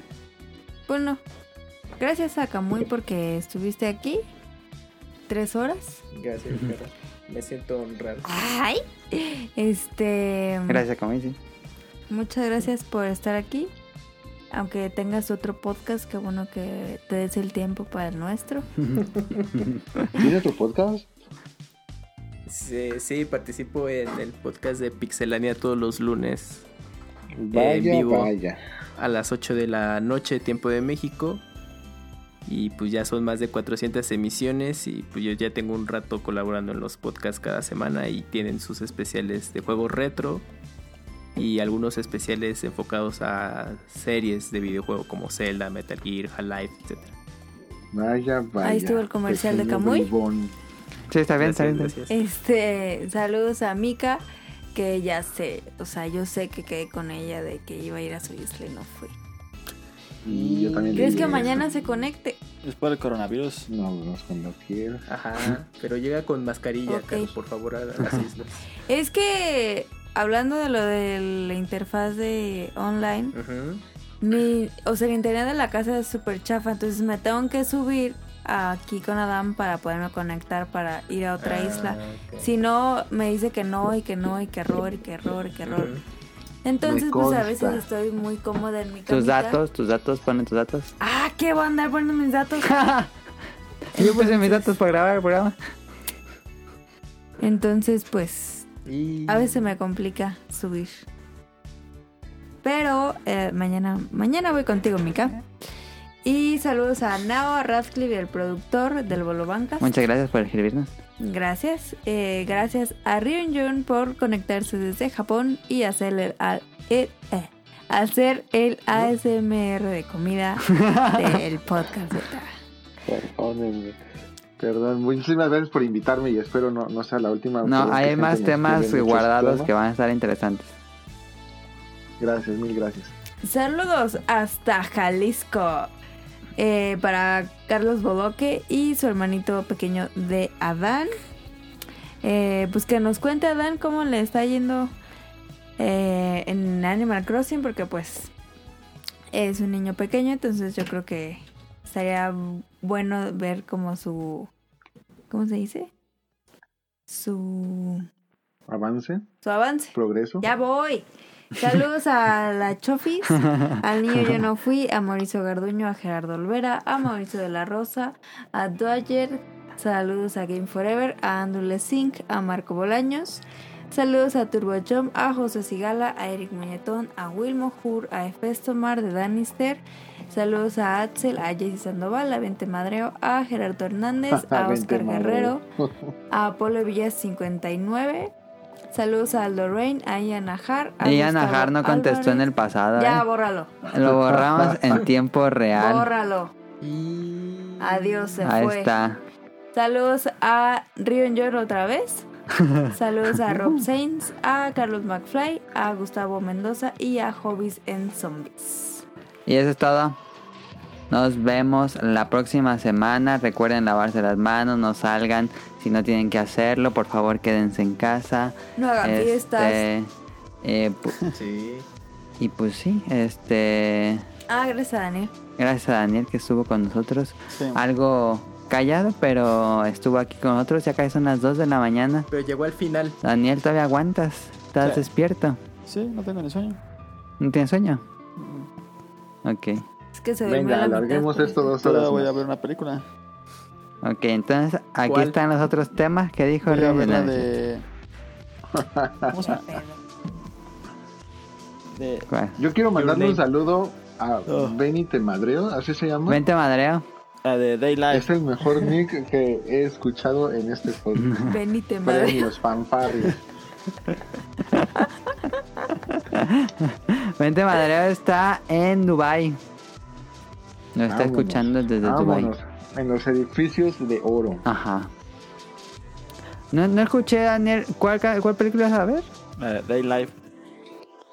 No sé cuál será. Oigan, no vean la película de Milagro en la celda 7 o algo así en Netflix, no. ¿Por qué? Está fea. Pues lloré todas las dos horas. Ah, Me Daylight. caga llorar. Es una película de los ochentas de No, una persona. Light Light. Daylight se llama. De un, un, un personaje que se encuentra. No, que. Un vagabundo que. Por algún motivo se consigue. Es que no, no digo porque es spoiler. Se consigue unas, unas gafas. Y con las gafas puede ver que hay como extraterrestres viviendo Ah, sí sé cuál es esa, Daniel, y nunca la he visto siempre he querido verla. entre ellos. Yo la tengo en Blu-ray. ¿Neta? ¿Es recomendable? Sí, está buena. Yo la quiero ver. Vamos esa a verlo tengo ahorita de todos verla. en compartido. Vamos a verla en vivo. A ver. Yo, yo pongo. A ver, pon- pónganla, todos le decimos no, a los ya. escuchas buenas noches. y la comentamos en vivo. Comparto. Está bien mal de la cabeza. Pues eso un es todo. programa en, en el extinto canal de Ponchivisión donde se ponían así a, a ver películas y las Sí. iban comentando. Bueno, no comentando, sino sacando chistes de lo que iba pasando. Algo así nos deberíamos aventar. Bueno, ese será para otro proyecto. Pero muchas gracias por acompañarnos esta semana. Episodio largo pero divertido. Espero los hayan pasado tan bien como nosotros. Y por favor, cuídense mucho. Y nuevamente, gracias a Camuy, a Rion, a Daniel y a Caro. A ver. Estamos en contacto. Y por supuesto, bye bye. 分かっ今始まったばかりさ未来へ「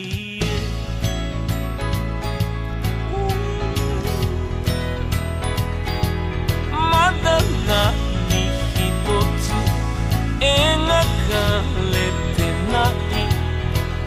っ白なその画用紙に」輝き出した君のハートはどんな色を選ぶのだろう。待ちわびて My baby girl キュッキュッマシュマロより。キュッキュッマドレーヌより。Sweet sweet 柔らかな唇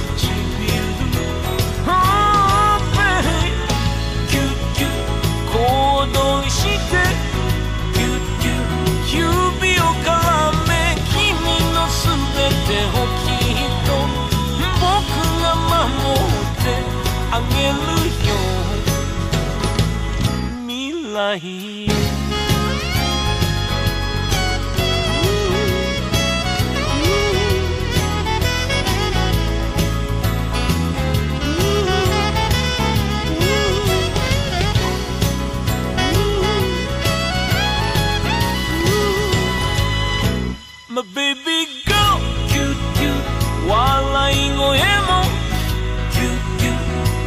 き顔さえ Sweet sweet あどけないパノラマキュッキュ生きること。をキュッキュ始めようよ。僕らの愛もやっと。今始まった。ばかりさ。未来。